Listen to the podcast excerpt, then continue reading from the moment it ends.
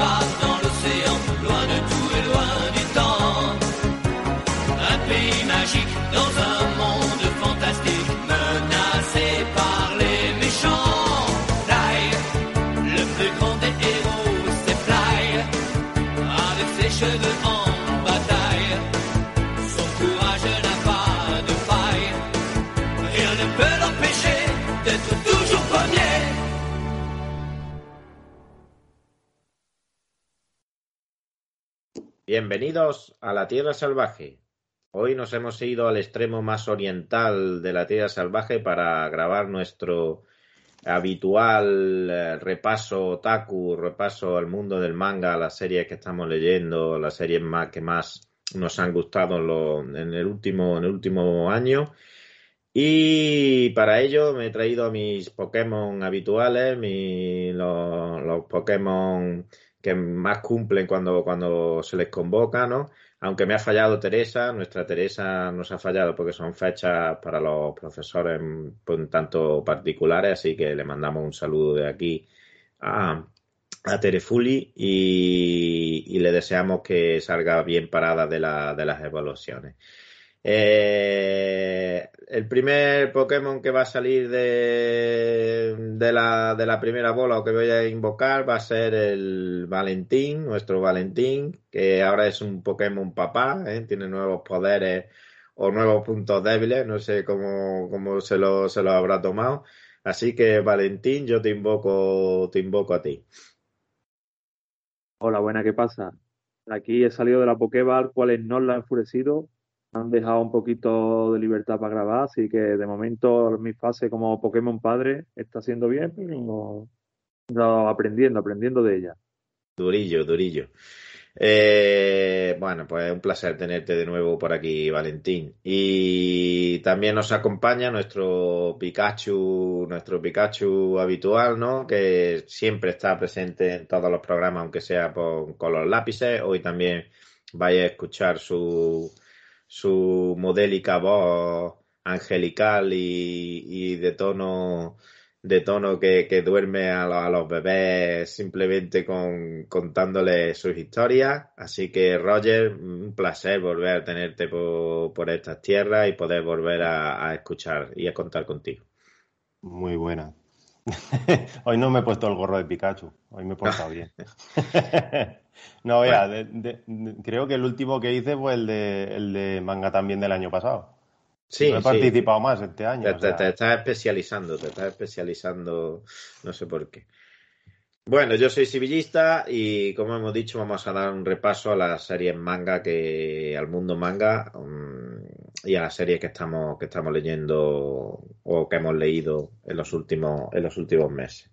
Antes que nada hay que, mm, hay que preguntarle a Roger, que ya, ya además del maestro del Pentel, ahora también es el maquetador supremo, ¿no? Que es un, una tarea quizá un poco desconocida, desconocida para, para el mundo del lector, ¿no? Que se cree que se encuentra, que se encuentra ya el cómic ya hecho, ¿no? Pero sin embargo, eh, ya maquetar un cómic es complicado. Imagino que, Roger, la, ma- la maquetación de un manga, que es en el sentido contrario y que, y que es un lenguaje tan poco parecido al nuestro, ¿no? Con, con eso, con esa, esa caligrafía y eso, ese mm, sentido de la escritura y todo.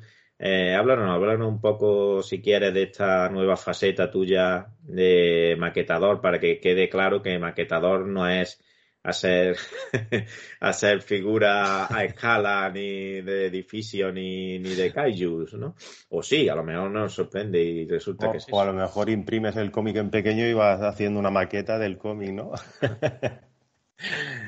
Bueno, a ver, yo lo primero que voy a decir es que yo llevo desde octubre trabajando de esto, entonces tampoco, tampoco es que sea un super experto, pero sí que puedo explicar mi experiencia y, bueno, puedo explicar mi experiencia trabajando de esto y como lector, ahora que me he dado cuenta de, otras cosas, ¿no? Entonces, la verdad es que sí, parece una cosa fácil. De hecho, yo no, no me habría visto nunca trabajando de esto y mira, por cosas de la vida lo estoy haciendo, estoy súper contento, eso es lo primero que voy a decir. Estoy muy contento, he descubierto una cosa que, que además en mis cómics fallo mucho, la rotulación, porque voy a lo fácil y no, no me como mucho la cabeza y estoy aprendiendo cosas que estoy aplicando directamente. Entonces, ya por ahí he ganado. Luego, eh, lo que decía, que parece fácil, pero no. Eh, tiene bastante miga, mucha, mucha miga, y podría hablar bastante rato de esto, pero tampoco voy a comer la cabeza, porque ya os he comido la cabeza off record. pero sí, maquetar un cómic en japonés eh, tiene sus cosas, claro, y como tú has dicho, está al revés, por lo tanto, el, eh, el archivo tienes que, que, poner las páginas del revés, entonces muchas veces, mmm, si ya está en castellano, a veces eh, tienes que volver a maquetar y darle la vuelta a las páginas. Darle la vuelta me refiero de abajo arriba, por ejemplo, porque se maqueta en vertical.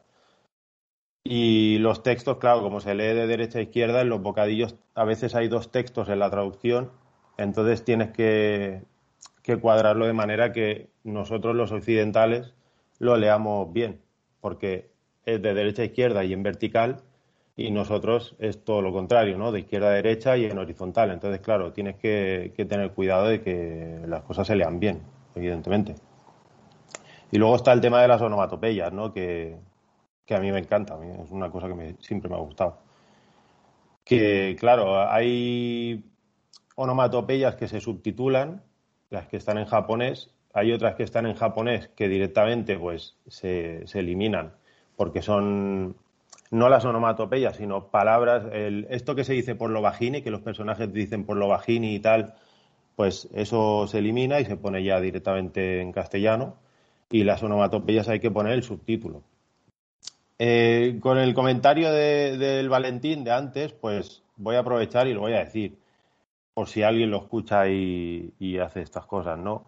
Por favor, subtitular las onomatopeyas en japonés, ¿vale? Porque esto ya como lector. Porque tampoco es mucha más faena. Bueno, sí, un poco sí, pero es igual, queda mejor y los lectores lo agradecemos, ¿vale? Porque queda muy bien el texto en japonés integrado ahí eh, en la viñeta, pero mm, está bien entender lo que pone, ¿vale? Porque a veces bueno, a veces no. De hecho, la onomatopeya eh, tiene un significado, no es un ruido y ya está, sino tiene un significado, un contexto con, con el dibujo. Entonces, por favor, subtitularlo. ¿Vale? Aunque se entienda, ¿no? Aunque se entienda, pero subtitularlo. Hombre, porque la mayor... estamos hablando de que la mayoría de las onomatopeyas son boom, bang, point. No, no, no. no, Estamos... eso, eso en el americano es sí. Es, es eso. Estamos acostumbrados, quiere decir, estamos acostumbrados a que la mayoría de las onomatopeyas son esas, pero pero en el manga se tilda mucho de, de, sorpresa, de expresiones de sorpresa o de asombro, de bueno, miedo. En, en, el manga, el, las onomatopeyas es, eh, tiene como un lenguaje aparte, ¿vale? Es, un, es todo un, un, mundo aparte. No es solo sonidos, sino es sonidos, emociones, ruido ambiental. Eh, hay como seguramente la cagaré, ¿eh? porque ahora mismo no me acuerdo bien, pero creo que son. Y esto no tiene nada que ver con la maquetación, esto es más por friki japonés y, y todo eso. Pero creo que hay cinco categorías dentro de todo ese lenguaje de las onomatopeyas. Y, lo mismo, no es, no es, un ruido, a lo mejor ves a alguien que está llorando y no te pone el ruido de, llorar, sino te pone la emoción que está sintiendo en ese momento. ¿Vale? Por eso, en, en, el americano sí, todos son o explosiones o golpes o... Vale, sí, ahí lo reducimos todo a sonidos y ya está. Pero en el japonés es mucho, mucho más amplio todo eso. Entonces, claro, es muy importante subtitularlas. Por lo menos que se entiendan, claro, porque no son ruidos sin más. Si son ruidos, si, si tú ves que dan un puñetazo y ves una onomatopeya, te puedes imaginar que es eso. Pero cuando ves a alguien eh, hablando con una cara, una expresión en concreto, si hay una onomatopeya al lado y no hay ningún ruido, ni golpe, ni nada, eso es una, está expresando una emoción. Entonces hay que entender lo que, lo que pone. ¿Y tú eh, estás a favor de subtitularlo justo debajo de la onomatopeya o de poner un asterisco y al final de la viñeta o al- en el Es que es fondo de la página poner la, la traducción? Es diferente, porque los asteriscos se utilizan para, para textos en vez de onomatopeyas. Las onomatopeyas hay que subtitularlas. Los asteriscos sirven para. Sirven, no, se utilizan para carteles, por ejemplo.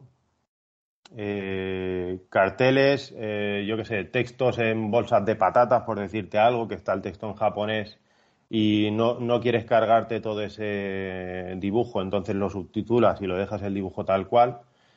Eh, el cartel lo mismo, si es un cartel que tú lo puedes retocar, retocas la imagen y puedes utilizar una tipografía que sea parecida, se hace, pero cuando es un cartel así muy especial, rollo madera rota o algo así, pues eh, pones el asterisco y pones el significado, porque entonces te puedes cargar un poco el dibujo, ¿no?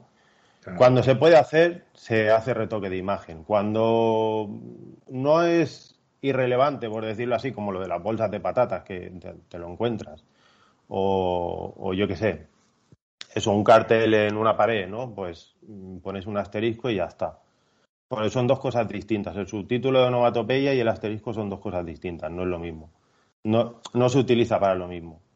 Entonces, claro, es, es complicadillo, sí, sí, sí, tiene, tiene su miga, tiene su miga, ya te digo. Roger, y en tu etapa de rotulista, aunque has dicho que es corta, pero ¿cuál es la, la experiencia o ese momento que más te ha sorprendido de, ostras, pero esto hay que hacerlo a la hora de, de rotular un manga? Pues no sabría decirte, porque me he encontrado varias cosas, pero ahora mismo no me viene a la cabeza, ¿eh? Pero sí, sí que me he encontrado cosas que, he dicho, bueno, de hecho se lo he dicho al compañero que me pasa la faena y, y le he dicho, pero esto, sí, sí, eso hay que hacerlo. Hostia, ¿sabes? Y te quedas como, pues no lo había pensado nunca que esto también había que hacerlo.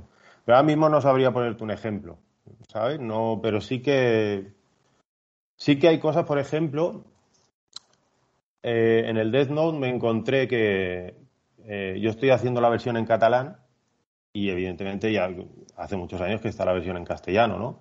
Pero como es un cómic muy antiguo, los, los archivos de las páginas viene el texto incrustado en japonés, ¿vale? No, no viene por capas. No, tú no desactivas la capa del texto y, ya está, y entonces pones el otro. Sino que, que venía todo incrustado. Y claro, no puedes limpiar eso. Con el Photoshop no, no puedes, es imposible, porque tendrías que dibujar casi todas las páginas, ¿vale? Entonces, me encontraba con que había muchos recuadros blancos con el texto ahí plantado en castellano y yo pensaba, hostia, eh, aquí han ido a lo fácil, ¿sabes? Parche blanco y pam, y, ¿pero por qué? Y no me daba por mover las cajas, yo eh, iba por faena, pim pam, pim pam, y no me daba por mover.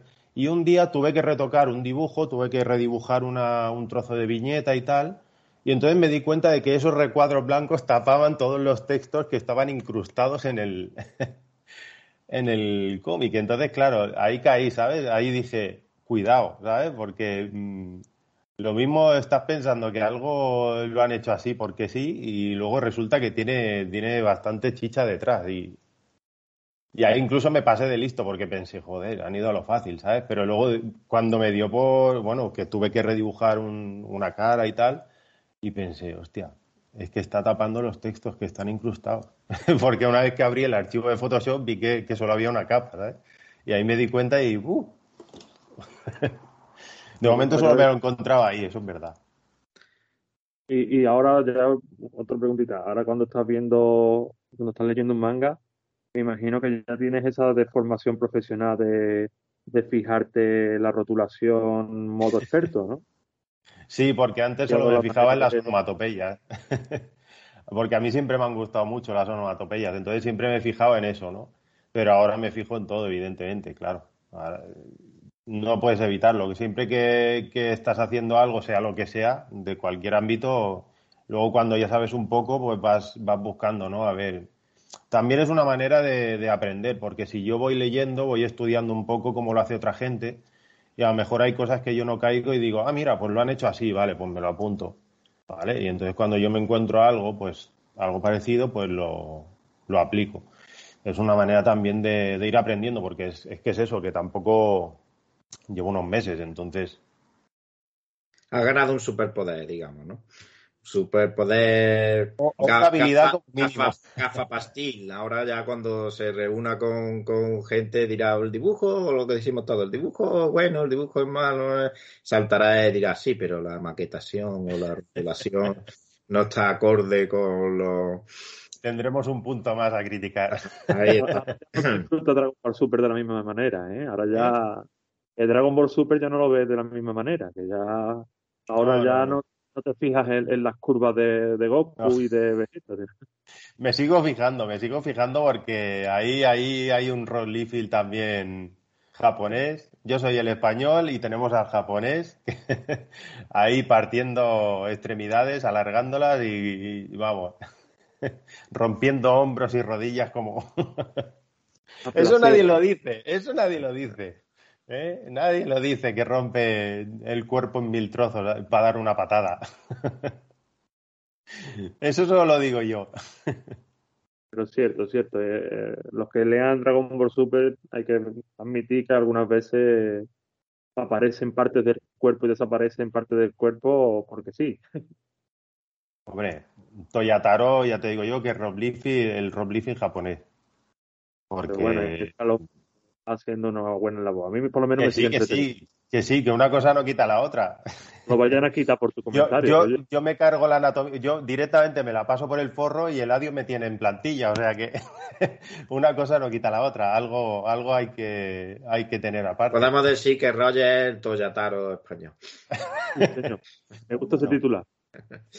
Bueno, eh, tras esta breve pero intensa introducción al mundo, al fantástico mundo de la rotulación y del maquetismo o como se llame, eh, vamos a empezar con, con, las. Vamos a darle, vamos a darle la, la prioridad o el, o el, primer puesto al nuevo papá, ¿no? Al Valentín que viene estrenando, ya que ha estrenado Vida Nueva, pues eh, nos estrene, nos estrene con la obra que más, que más le apetezca hablar sobre ella. Bueno, pues voy a empezar con el estreno más reciente de los que yo traigo, que es una obra de norma editorial. Eh, voy a pedir perdón muchas veces a lo largo del podcast porque el que me conozca un poquito sabe que yo digo el inglés como lo, lo, pronuncio como lo leo. Entonces la obra se en, llama... en, en onomatopeya. la obra se llama Hablamos Callet inglés en onomatopeya.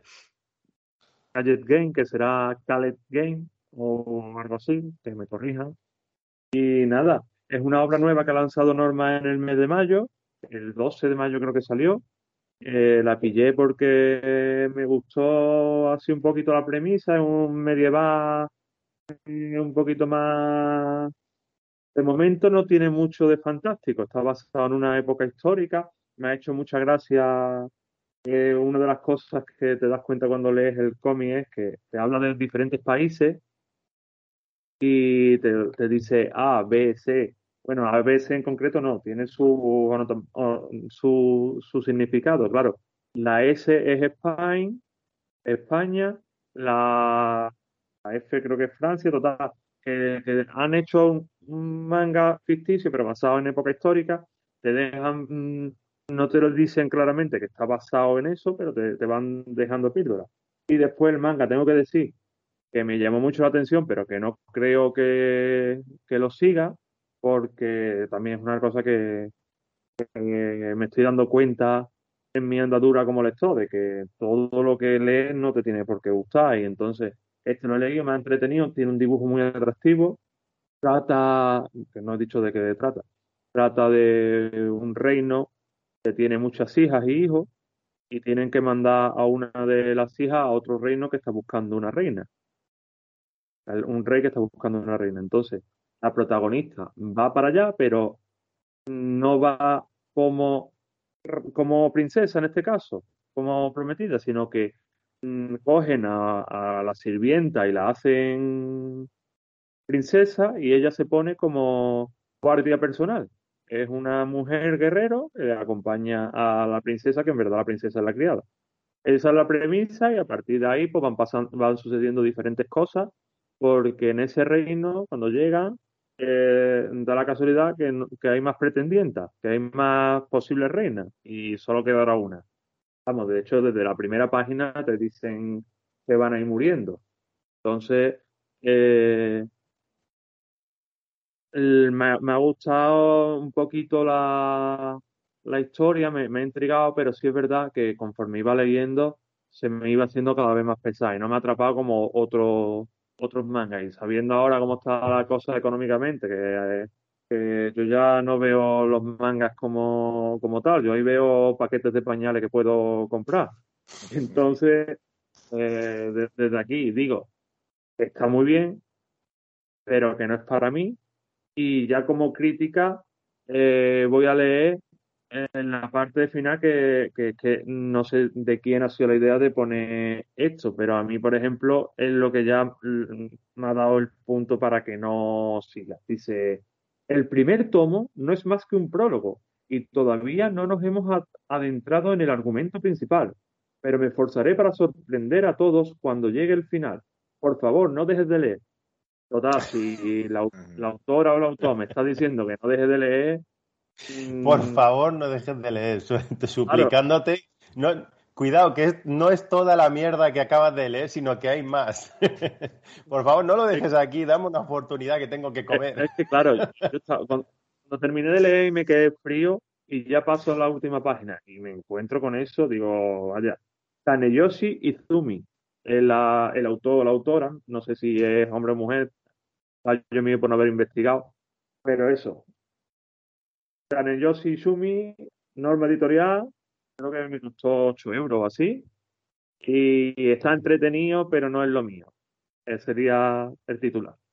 Y nada, así que en esta obra, si queréis hacerme alguna pregunta o algo, o, la aparcamos ahí. Por lo, por lo, que has dicho, eh, la traducción de, de Game no sería granjero busca esposa, ¿no? O rey, rey busca esposa. Y, y, podría estar el argumento lo podría firmar Francho ¿eh? una serie ahí de chicas luchando por un puesto y que van muriendo que van esto eso lo firma Cho con los ojos cerrados y te hace un, un veo en ya le falta algún dinosaurio por ahí bueno pues yo no la verdad que no desconocía este manga yo no yo soy muy... Para ir para un manga investigo antes, antes de... No soy como Valentín, uso el método de lo cojo y si me gusta, pues lo sigo no. Yo ya de antemano tengo una idea de si me va a gustar o no me va a gustar, tanto por el argumento, por el tipo de dibujo o por lo que, lo que puede representar. Pero este no lo tenía presente, pero... Pero bueno, siempre siempre es bueno abrir títulos, abrir, llevar títulos nuevos, ¿no? Y, y, y pues, lógicamente tendrá su público, por mucho que, que, el autor diga solo que es un prólogo. Eh, esto también lo dijo eh, el de Rastro de Sangre, no sé si te acuerdas cuando llevábamos, no sé si eran nueve o once tomos ya, o lo, que, que esto era el prólogo solo, que esto no tenía nada que ver con. Sí, sí, madre mía. Una cosa así. Así que no, no debe ser práctica o debe ser una práctica habitual. De todos eh, modos, si, si, se está editando aquí, por algo es. Habrá público seguro. Entonces, sí, claro. claro. Además, sí que aquí no llegan los fracasos, ¿no? Los fracasos. Claro, no, no, no tiran dinero a cosas que saben que no. Si no ha triunfado allí, pues aquí se puede dar caso al revés y habrá miles de casos que allí sea un éxito y aquí no pero por norma general, si no triunfa allí, no va a triunfar aquí.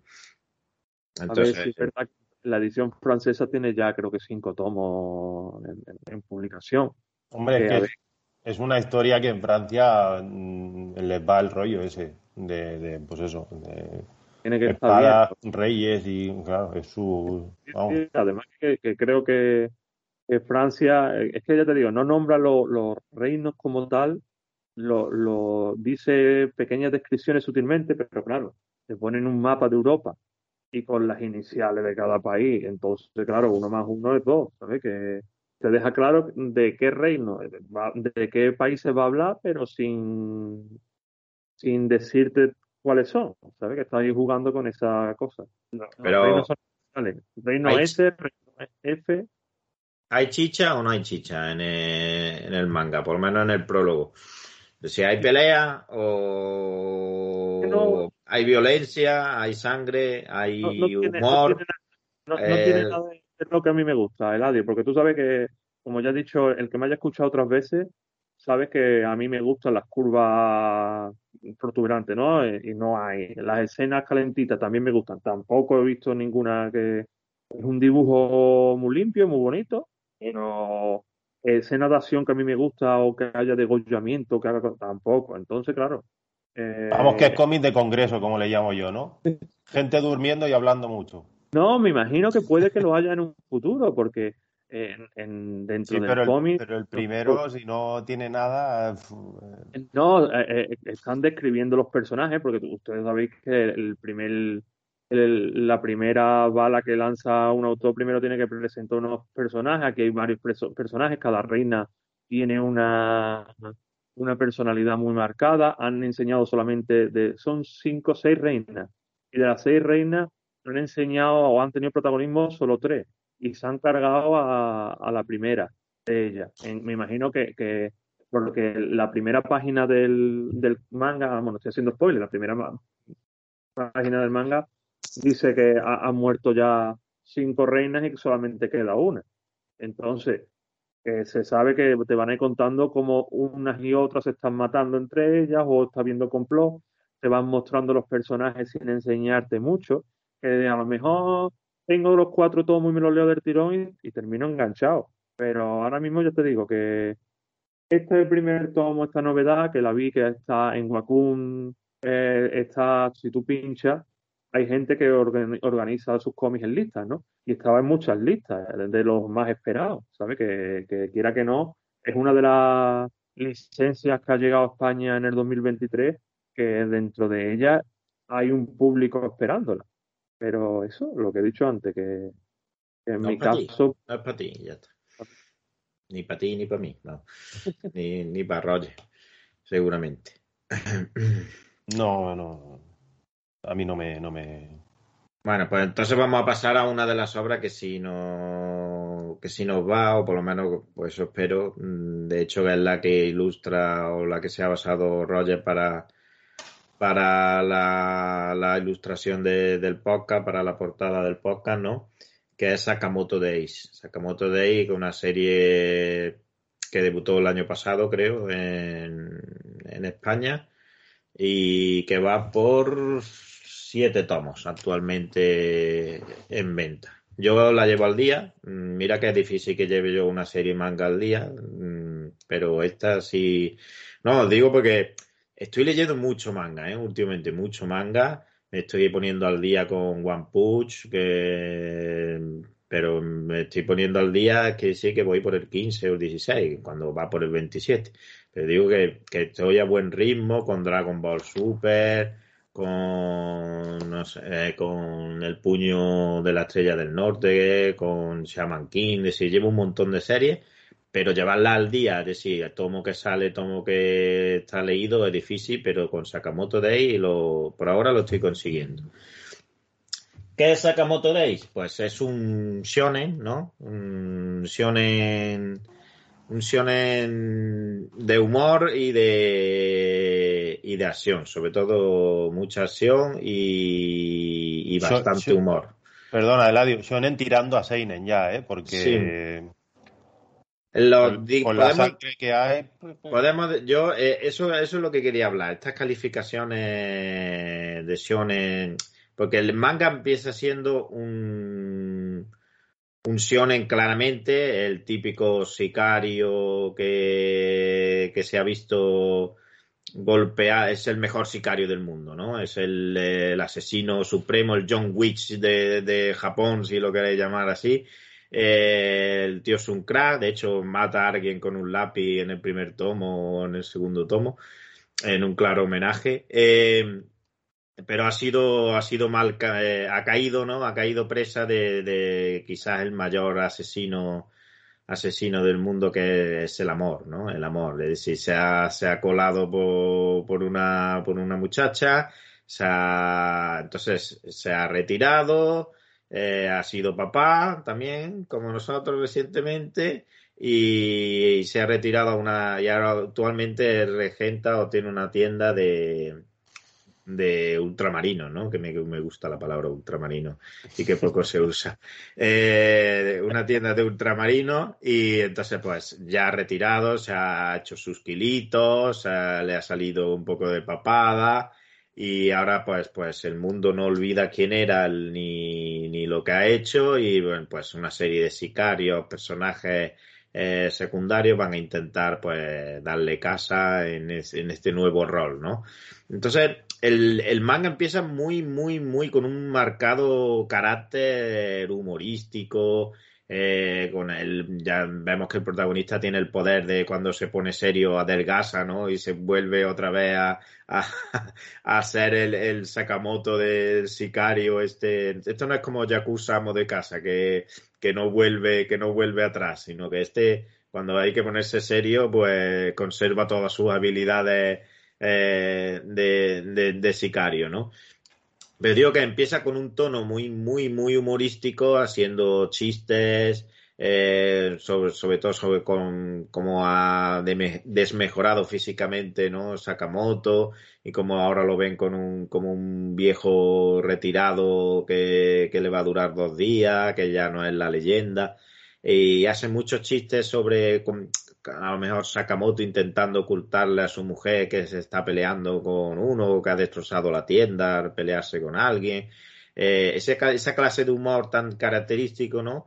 Y, poco a poco va evolucionando hasta un los que hayáis llegado al tomo, sobre todo 6, 7, en un manga que es lo que decía Roger, ¿no? Que ya, ya no es tan shonen, porque ya es muy centrado en pelea, asesinos en serie, que no sé cuántas víctimas tienen, eh, tienen que acabar con organizaciones criminales eh, eh, que son prácticamente terroristas y, y que utilizan lo, las mayores armas más violentas y, y, y las, maneras, las maneras de, de, matar a la gente más, más, más loca y más...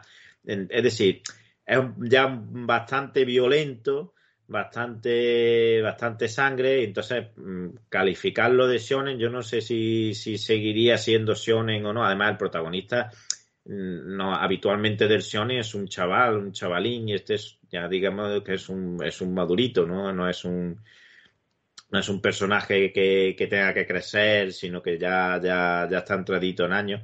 Entonces, eh, bueno, Calificarlo, al principio tiene la calificación de Shonen, pero es verdad lo que dice, lo que dice Roger, que es bastante violento y sobre todo los dos últimos tomos, 6 y 7, se ha olvidado directamente del humor. Hay algún chiste que otro, no te lo, no te lo voy sí, a discutir, pero el, el tono humorístico ha quedado aparte para centrarse en un manga clásico de acción, de peleas con los diferentes secundarios con asesinos, el protagonista con los jefes finales, cada uno con sus poderes y habilidades, y, y, y eso, en un manga de, eh, de, acción, de acción, podemos decir, de acción pura y dura y un poquito gore, ¿no? Un poquito, un poquito nada más. No sé qué opinión tenéis vosotros sobre, sobre este. A mí me encanta, ¿eh? Yo Sakamoto de ahí me ha ganado, me ha ganado desde, desde el humor y ahora desde la acción. Desde los dos puntos de vista me, me tiene enganchado. Es que no sé si te acuerdas, Eladio, cuando leímos el primer tomo, que tú, bueno, lo leímos más o menos simultáneamente, cada uno en su casa, ¿no? Y lo comentamos un poco. Y claro, empiezas a leer y es como muy, eso, mucho humor, ¿no? Tal. Sí que desde el principio, desde las primeras páginas ya empieza a haber tiros, y, pero con ese tonillo, ¿no? De humor, te lo pintan de otra manera. Pero ya a mitad del tono, hay del tono del tomo, perdón, mm, hay una, una, empieza una escena donde yo ya te dije, mm, ¿no ha pasado a ser un superhéroe ya? Porque, claro, te, sí, es un, un ex sicario, no sé qué, que es la rehostia en vinagre, pero tiene una, está retirado en una tienda y llega un, un ex compañero, ¿no? A buscarlo para ver si, bueno, para cosas. Y, claro, aparece, ¿no? Se, se, meten en una situación en la que pasa algo. Es que, claro, como no sé hasta dónde puedo decir. Yo creo que sí, el primer tomo no, pasa nada. no te iba a decir, como lo sin problema. Total, que tienen, tienen que frenar un autobús que está secuestrado y el tío con una señal de tráfico que arranca del suelo, la clava en el suelo, se sube allí, rollo haciendo palanca, equilibrio, pega el palancazo y frena un autobús. Y yo en ese momento cogí el teléfono y te dije, ¿qué está, ¿qué está pasando aquí? porque, porque me chocó mucho la cabeza, o sea, de, de un momento a otro al principio es lo típico, ¿no? Pues un tío que, pues que sabe artes marciales, que más o menos esquiva las balas, no a bocajarro, pero que, bueno, se va cubriendo. Vamos, un, eso, un sicario rollo espía, ¿no? Que tiene unas habilidades, pero que tampoco.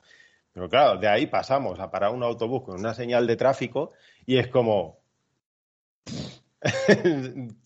quiero más. Pues es no, sé qué ha pasado, pero quiero más. He cambiado de cómic.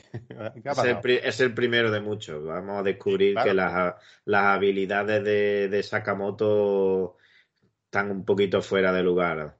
Sí, sí. Entonces ya, claro, cuando ya acabas el primer tomo ya dices, vale, vale, entonces ya no me, no me tiene que sorprender nada. Ya sé de qué palo va a ir. Al principio cuando te encuentras eso te sorprende, pero luego ya dices, vale.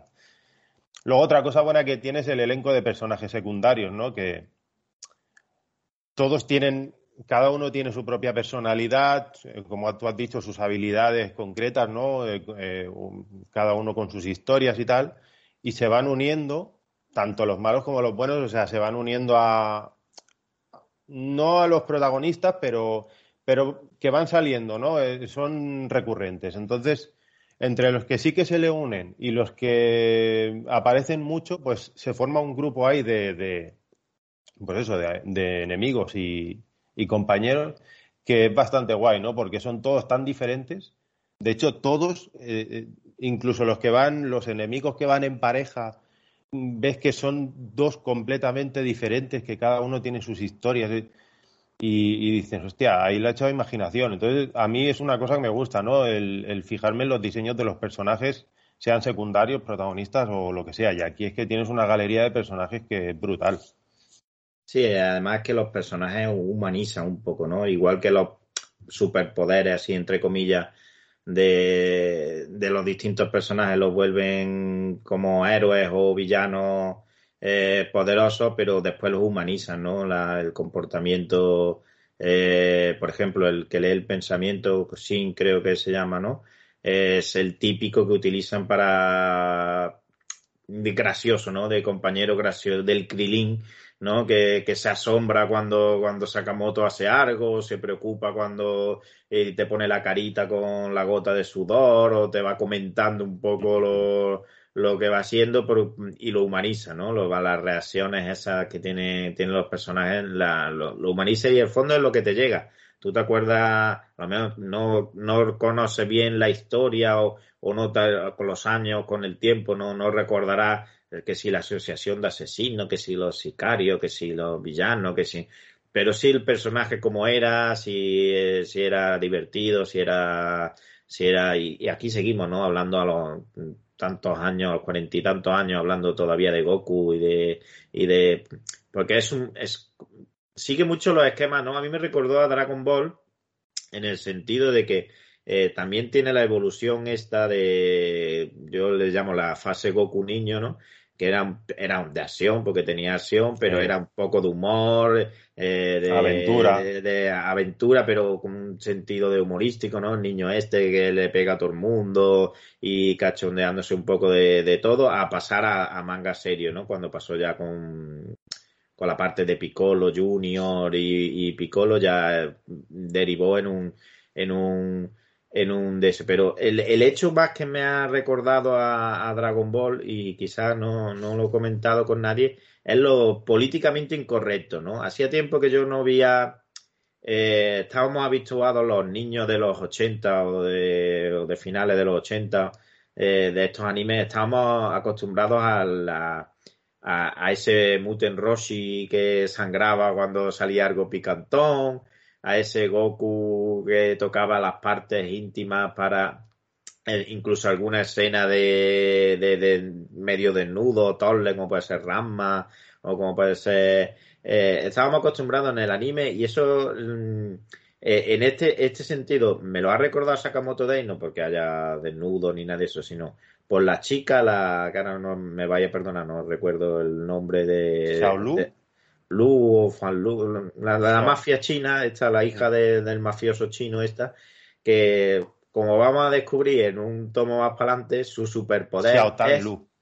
Xiao Tan Lu. Pues, man, su superpoder o su superfuerza o sus habilidades se destapan si está borracha.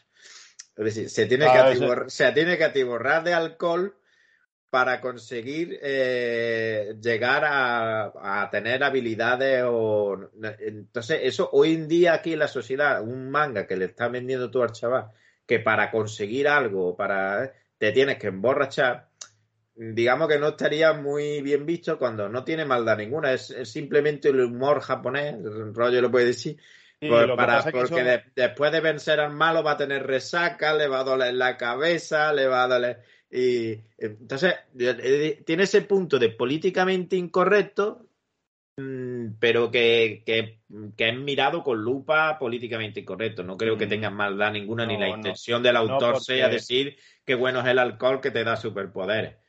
Es lo que te iba a decir, que de hecho este personaje está basado en Jackie Chan y en, en lo de El mono borracho. el, el mono borracho en el ojo del tigre, de cuando le enseña a Yuan Xiaotien a, a, bueno, pues eso, a pelear borracho o a, a hacer que pelea borracho, ¿no? Entonces es un poco esa referencia, es como lo de lo del Boilet, ¿te acuerdas? que te dije, te dije, coño, si es el, si es el, el eh, John Travolta. John Travolta sí, en el tren. O sea, lo vi tan claro cuando apareció que dije, hostia, eh, es, es clavado. Entonces tiene estas cositas, ¿no? Estas referencias que, que están muy guapas. O sea, yo es lo que tú dices, que no creo que sea tampoco el mensaje, ¿no? Eh, es, hay que rebuscar, como tú has hecho, para decir, hostia, pues sí, me... pero porque tú también has vivido esa época, ¿no? De los 80 y te das cuenta de esas cosas porque ahora estamos con el rollo ese de que si Goku era nazi, que si no sé qué, ¿no? Eh, estamos con todo eso. Entonces, los que hemos vivido esa época y ahora estamos viviendo las noticias de esa época, o sea, eso, que ahora resulta que es nazi, eh, le vemos la- enseguida le vemos la, a cualquier cosita le estamos viendo el, el- eso, ¿no? Es- ese mensaje que no está dando, pero lo vemos porque lo van a cazar. Para, el día que quieran destripar este cómic, pues buscarán eso, eso que acabas de decir tú. Porque hoy hay que destriparlo todo. Hay que buscarle para, para mi minuto de gloria, ¿no? Como hay muchos por ahí que buscan su minuto de gloria quejándose de cosas que, que dices, has tenido que pensar mucho para eso. Y luego simplemente es eso, es algo inocente, que tampoco, o sea, si, si nos tenemos que fijar en que esta muchacha para pelear se tiene que emborrachar, o que este con un lápiz o con un bolígrafo en el, ¿no? Eh, se carga, se puede cargar a, a, a 50 tíos. Entonces queremos decirle a los niños que con un bolígrafo podemos matar a 50 tíos. claro, yo qué sé, el que quiera buscar la vuelta la buscará en cualquier detalle, pero yo creo que está bastante bien construido. Simplemente es eso, no se lo recomendaría a mi sobrino de, de 10 años, por ejemplo, ni al de 14, incluso. Porque, o sea, hay, hay muchos desmembramientos, hay cabezas volando, hay mucha sangre, mucha, mucha sangre. Entonces, pero es un cómic que lo tiene todo. O sea, si te gusta la acción, o sea, es tu referencia, Eladio. Tú cuando me, me dices, recomiéndame un manga, yo ya sé que tengo que ir por ahí. gente, o gente con superpoderes, o gente muy grande, gente entre comillas, muy grande, y, y cosas que tengan sangre o como mínimo unas peleas de la leche.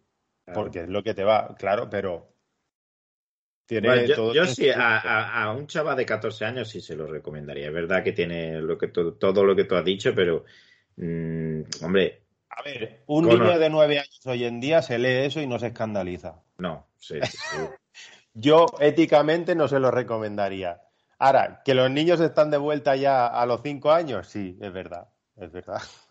Sí, porque eh, utiliza, utiliza una trampa que es, eh, no sé, si el primer tomo el segundo, cuando, cuando con- conoce a- al primer aprendiz, ¿no? Al, al Shi este, el que lee el pensamiento, le dice que ellos no pueden matar, ¿no? Que por su, la promesa que le hizo a su mujer, eh, pueden encargarse de los enemigos, pero no matan, no matan gente, ni... Entonces, crees tú un poco que va a ser un poco light, ¿no? Como van a vencer a los enemigos, pero sin, sin llegar a, sin llegar a ver muerte ni todo lo contrario. Sí, lo ahí lo has No, clavado de la es trampa. que no, no es, no, es que, no es que ellos no maten, que ellos no matan, pero los demás no han, no han hecho la promesa. eh, entonces, te vas a encontrar muchas muertes, mucha sangre, mucha, el propio Sakamoto mm, no mata en verdad, pero en el pensamiento sí, que la- lo, ha, lo clavado en la, en la viñeta, y te vas a ver 500.000 muertes del Sakamoto de cómo mataría al ayudante con, el globito de pensamiento. Es decir, eh, es una trampa para quizás burlar un poco pa- para ver el tono en el que se va a mover el, en el manga, pero no tiene nada que ver por eso, porque ya he dicho, vamos solo por el 7, pero el 6 y el 7 está mm, plagado de, de muerte, de, de descuartizamiento y de, de, de desmembramiento y de, y de Sí, la sí, manera más salvaje, salvaje posible. Y, y- y es verdad que quizás es violento, pero bueno, un chaval de 14 años, Giri dice que el de 10 no se va a escandalizar, pero el de 14 eh, quizás Bueno, pero- hasta, hasta ni lo destaque. Pero en fin, yo quiero decir que es un manga violento, es un manga, eh, no, violento, es de violencia, de acción, tiene escenas un poco gore como casi todos los buenos mangas de acción. eh, eh, y para mí es recomendable para los chavales, sabiendo lo que van a leer. Otra cosa es que Mm. un chaval que tú conozcas que sea más sensible o que, o no, no, quizás no para un niño de 9 o 10 años, pero para un chaval de 14, de 15 años, es un manga muy, muy, muy apetecible porque mm, tiene cierta escena gore, pero bueno, no deja de ser un manga de acción, ¿no? Del típico eh, que tiene que luchar un- uno contra otro y uno lee el pensamiento, el otro es súper rápido, tiene e intentar descubrir el punto débil del otro. Eh, hay muchos enfrentamientos de esto, lo que pasa que es verdad que hay ciertas escenas que quizá un poco se le va la olla se le va la olla un poco a, a, a Suzuki, ¿no? Porque este, el autor, no lo hemos dicho, que es un... Tiene, mm, tiene el nombre o apellido ilustre de, de moto, de, de moto y coche, Suzuki, Yuto, Yuto, Suzuki creo que era. Y, y es un, he leído que es un poco novato, ¿no? No sé si lo tenías tú en el radar, este Roger, este Yuto Suzuki. Yo lo había, lo había visto en, en la Shonen Jump, en la revista japonesa, pero no, o sea, no le eché cuentas. Entonces, cuando salió aquí el de esto, pues sí que ya mm, me metí un poco más, pero me sonaba de eso. Tampoco te voy a decir, sí, sí, lo conocía. No, me sonaba de haberlo visto en las páginas de la Jump y ya está.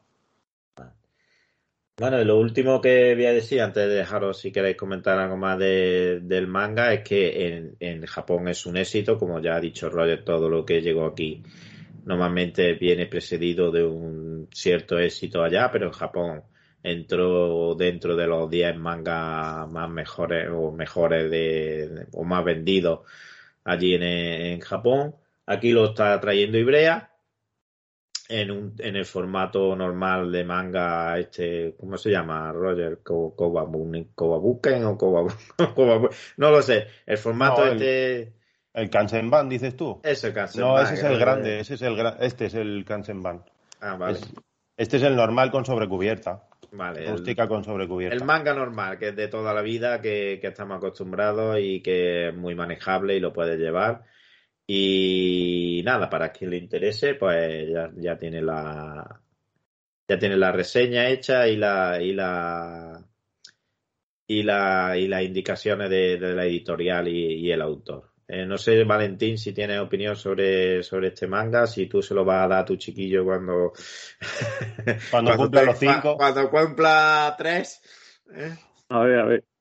Eh, yo la verdad que este manga, eh, me, hablaste de él y me fui directamente a donde veo la mayoría de las cosas, ¿no? Que es el Manga Plus. Y nada más entrar vi que es uno de los más leídos, los más recomendados. Eh, en Manga Plus sabéis que están los tres primeros capítulos, que no tomo, los tres primeros capítulos de un tomo, y después te van poniendo los tres últimos. Entonces los OGE, los estuve viendo, y sí tengo que decirte que caí en el error que le puede caer a cualquiera que OGE, de que piense, esto es una copia de Yakuza Amo de Casa. Pero sí es verdad, como tú has dicho, Eladio, que conforme vas avanzando esos primeros capítulos, eh, ya no, no, no hay ahí un Yakuza. A mí me ha recordado más a, los primeros tomos de One Punch Man. Y, y, y de hecho, ves, el, ve- ves los últimos capítulos que te ofrece Manga Plus, que es lo que yo, bueno, capítulos sí, que es lo que yo he Mm, podido ver. Y ahí, eh, como habéis dicho perfectamente, se nota que El el, cambio. ha madurado, que la historia ah, ya va a otra cosa, que sigue teniendo sus pinceladas de humor, porque creo que es la esencia de, del manga, Mm. pero sí es verdad que ya va a, a otro nivel. Y, y en este sentido, si lo tuviera que igualar, aunque no tiene nada que ver una historia con otra, ¿no? Pero con One Punch Man sí sería un, un- porque la línea de One Punch Man empieza así, de muy cómica, y ya después en los Sí. tomos estos en los que estamos ahora, los últimos tomos que yo, yo sí voy al día, eh, hay veces que One Punch Man aparece para darle el toque on- eh, cómico y después el peso de la obra lo llevan los personajes secundarios.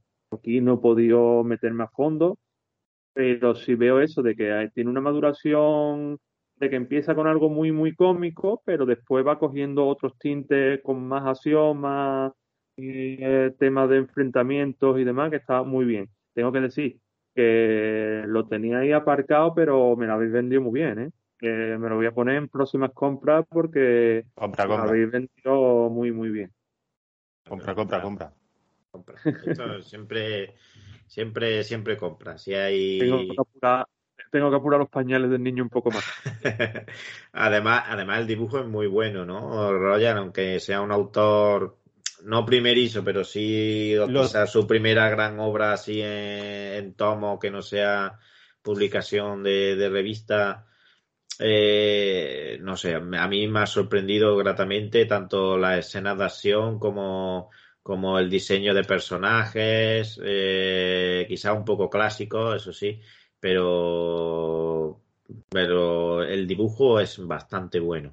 Es que tiene, a ratos tiene cosas muy guapas, muy bien dibujadas, muy detalladas y tal, con un estilo, ¿no? O sea, no quiero decir que hay caras que son todas iguales. Ya sé, Eladio, que tú, tú vas a decir, en el manga todas las caras son iguales, porque ya lo has dicho alguna vez, ¿no? Pero en este caso es así, es literal.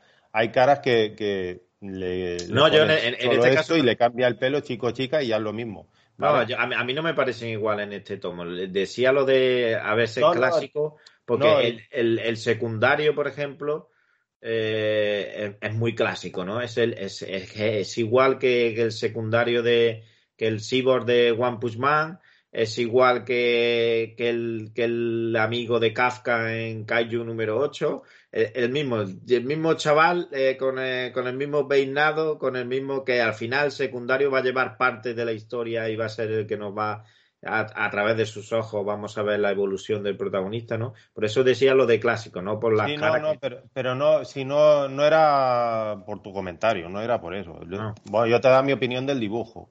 Entonces, las caras, por ejemplo, el tío dibuja unas escenas de acción que te mueres, pero luego las caras son súper sencillas, ¿vale? Entonces, hay, hay caras que en momentos concretos pues le pone como más cariño, ¿vale? Por ejemplo este, ¿vale? Ya tiene un poco más de, de diferencia, pero en cambio en cuanto llega, pasa la página, ya conocemos al personaje y ya lo simplifica todo. ¿Vale? Primero te lo presenta como muy bien, ¿sabes? Como, como me pongo guapo para presentarme, como si el personaje pensase eso, me pongo guapo y luego ya, ya me descuido. Entonces, me pasa mucho eso en las caras de este tío, ¿no? Que, que dibuja eso, ¿no? Las escenas de acción, o sea, son brutales. En cualquier, da igual, da igual lo que, lo que estés mirando, que mm, tiene un movimiento todo que te cagas. Pero luego las caras, pues te lo simplifica un montón. Entonces pasa de eso, de, ponerle un montón de detalle a, cuando ya lo conocemos al personaje, ya está, ya lo apartamos, ya no se tiene que arreglar más. Entonces me pues eso me llamaba la atención mucho no deja de ser una técnica, ¿no? De optimizar recursos. sí, sí, sí. Pero eso normalmente cuando, según el término, ¿no? Si está en un, en un tercer término, o sea, está más para atrás y tal, pues vale, simplificas un poco. Pero este ya lo hace en primer plano, o sea, pasa directamente a, con este ya no me rayo, ya está, ya. Bueno, pero no, no, es, no, es, no, es, vagancia, ¿eh? No es vagancia, ¿eh? No, le funciona, es su estilo y le funciona. Es, su estilo, eso y no es una crítica, al contrario, o sea, me parece, me parece muy guay que pueda hacer eso, ¿no? Porque significa que lo controla mucho, porque le funciona todo, las expresiones, por muy sencilla que sea la cara, que son dos ojos de nada y, una boquita, y el tío hace cualquier expresión con eso en cualquier personaje y funciona, o sea, quiero decir que no es crítica, al contrario, o sea, a mí me gustaría llegar a eso, ¿no? A decir, bueno, pues simplifico esto y ala, correr, y funciona igual. A mí no, yo me rayo mucho con esas cosas. Es que además tiene, eh, es una habilidad, ¿no? El dibujar que tu protagonista sea tan característico o pero a la vez sí, tan Steven Seagal, pero a la vez tan fácil de dibujar, ¿no? Porque tú te, paras un poco en la cara de Sakamoto y le haces, la le haces la gafita, le haces una forma de pera, una cara en forma de pera y le pones un moño y, lo tiene. Es decir, una cara como le pasa a, a, Saitama, a Saitama, ¿no? Hasta el mismo, el mismo autor lo reconoce. La cara de Saitama es lo más fácil que, tengo. No, no sé, a protagonista que, que, dibuja a todos sus personajes igual, ¿eh? Todos, todos, todos de todas sus series. De hecho, hay un. Por ahí hay un vídeo donde un tío dibuja en, vasos de plástico, dibuja la cara y le, va cambiando el pelo. El pelo el, protagonista de Mob Psycho, eh, el de Saitama, eh, hay una chica también. O sea, va girando el vaso y va cambiando el pelo y es todo el rato la misma cara. Pero bueno, si, ya, le pones, pelo, ya, ya lo estás complicando un poquito. Pero si además lo dejas calvo como Saitama, entonces el dibujo te sale solo. No, no se complica. Pero decía que en este caso no era vagancia, porque después te vas al malo, no sé si habéis llegado, quizás Roger sí, a, uno, de los grandes villanos de estos, y tiene una cara siervo, que tú te, encuentras ahí un tío con un siervo con traje, y que es complicado dibujar. ¿eh? ya no estamos hablando de una cara humana. ese sí que no escatima ni una línea, ¿eh? Ese eh. dibuja cada vez que sale el ciervo, dibuja todas que los cuernos, las rayitas, o sea, todo el, pelo, todo, todo, todo. Es, curiosísimo. Ahí sí que no, que no simplifica nada. Por eso digo que no era vagancia, sino simplemente el estilo de, y que lo hacen mucho de simplificar lo que es el protagonista. O ya no solo porque te pongan las caras estas cuando te lo ponen en plan humorístico, que, te las ponen con, con las rayitas y con la boca y los ojos muy grandes, sino hacer, hacer, una cara muy identificable. Sakamoto lo dibuja un niño, lo dibuja la, la hija de Roger también como el protagonista, seguro, Lara, pero lo identifica. En una pelea sabes quién es Sakamoto y sabes quién es, que muchas veces, eh, tú sabes, estas caras tan parecidas que le cambian el peinado y eso, lo hace en un enfrentamiento y no sabe bien quién, quién está ganando o quién, quién está haciendo tal cosa.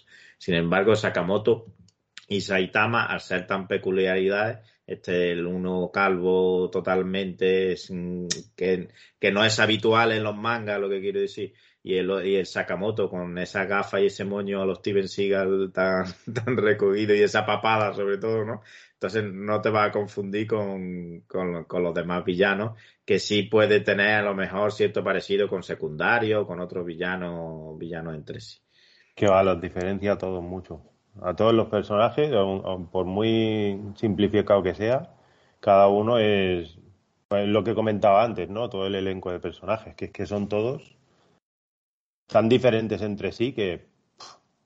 O sea, vagancia cero, vagancia cero por parte de este hombre, porque mm, eh, eh, solo ves una escena de acción y dices, mm, ya solo dibujar esta página, que seguramente tiene sus ayudantes y todo, pero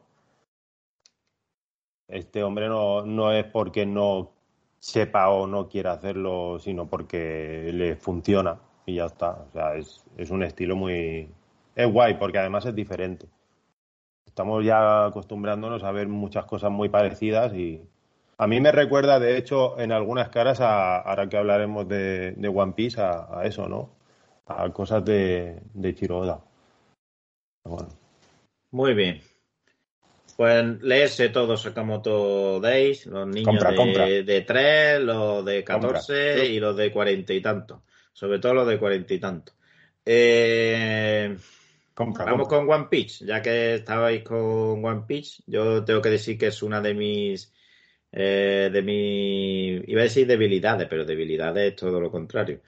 Eh, uno de mis pecados, ¿no? Una de mis herejías que nunca he entrado, nunca he entrado en el mundo de, de, One Piece. Ha habido un par de intentos ahí, y tanto con el anime como con el manga, pero no, no he conseguido entrar. Nunca es tarde, Ladio. Así que, bueno, para, para One Piece nunca es tarde porque como todavía sigue, ¿no? No, no ha acabado. nunca es tarde para bajarte, eso mismo. Así que hablarnos, hablarnos todo lo que queráis sobre esta, esta serie y, y sobre la nueva edición, ¿no? Esta tan, tan comentada y tan demandada, esta triple 3 en 1, si, es, si eso es, factible, de si, si eso es manejable o si... Venga, que nos vamos a pelear, Valentín. Te le ven las costuras. vamos a pelearnos. Venga, que yo tengo cosas negativas hoy. Pues voy a empezar a hablar, ¿vale? Primero de todo, tengo que hablar de que One Piece me pasa igual que el Adio, era mi herejía y lo sigue siendo porque nada más que me he leído estos tres tomos. Así que bueno, e, este tomo de Planeta, la edición que ha lanzado Planeta Comics, es, es, el 3 en 1, trae los tres tomos originales, pues los trae en un solo volumen. Tengo que hablar que era mi gran herejía, he empezado a leerlo, tengo que decir que me ha gustado y también tengo que decir que es una obra que lleva 20 años, más de 20 años publicándose he visto, yo como amante de la figura, he visto varias figuras, pero no tengo ni idea de lo que va a pasar. Yo estaba leyendo este tomo y me he sorprendido de, que recordaba algunas pinceladitas de cuando lo echaba, cuando llegó aquí a España en Telecinco, que, que lo permitían hace ya muchos años. Esto ya es anécdota de abuelo cebolleta. Y algunas pinceladitas sí recordaba, pero después he disfrutado el tomo, lo he visto. Eh, ¿Por qué lo he comprado? Primero, porque me parece una edición atractiva, tres en uno. Segundo, porque te, lo está trayendo desde el principio. Es una obra que creo que tiene más de 100 volúmenes, ¿no, Roger? sí, sí, sí. sí. ¿Cómo? Hace poco hicieron el 100, creo que van por el 110, si no me equivoco.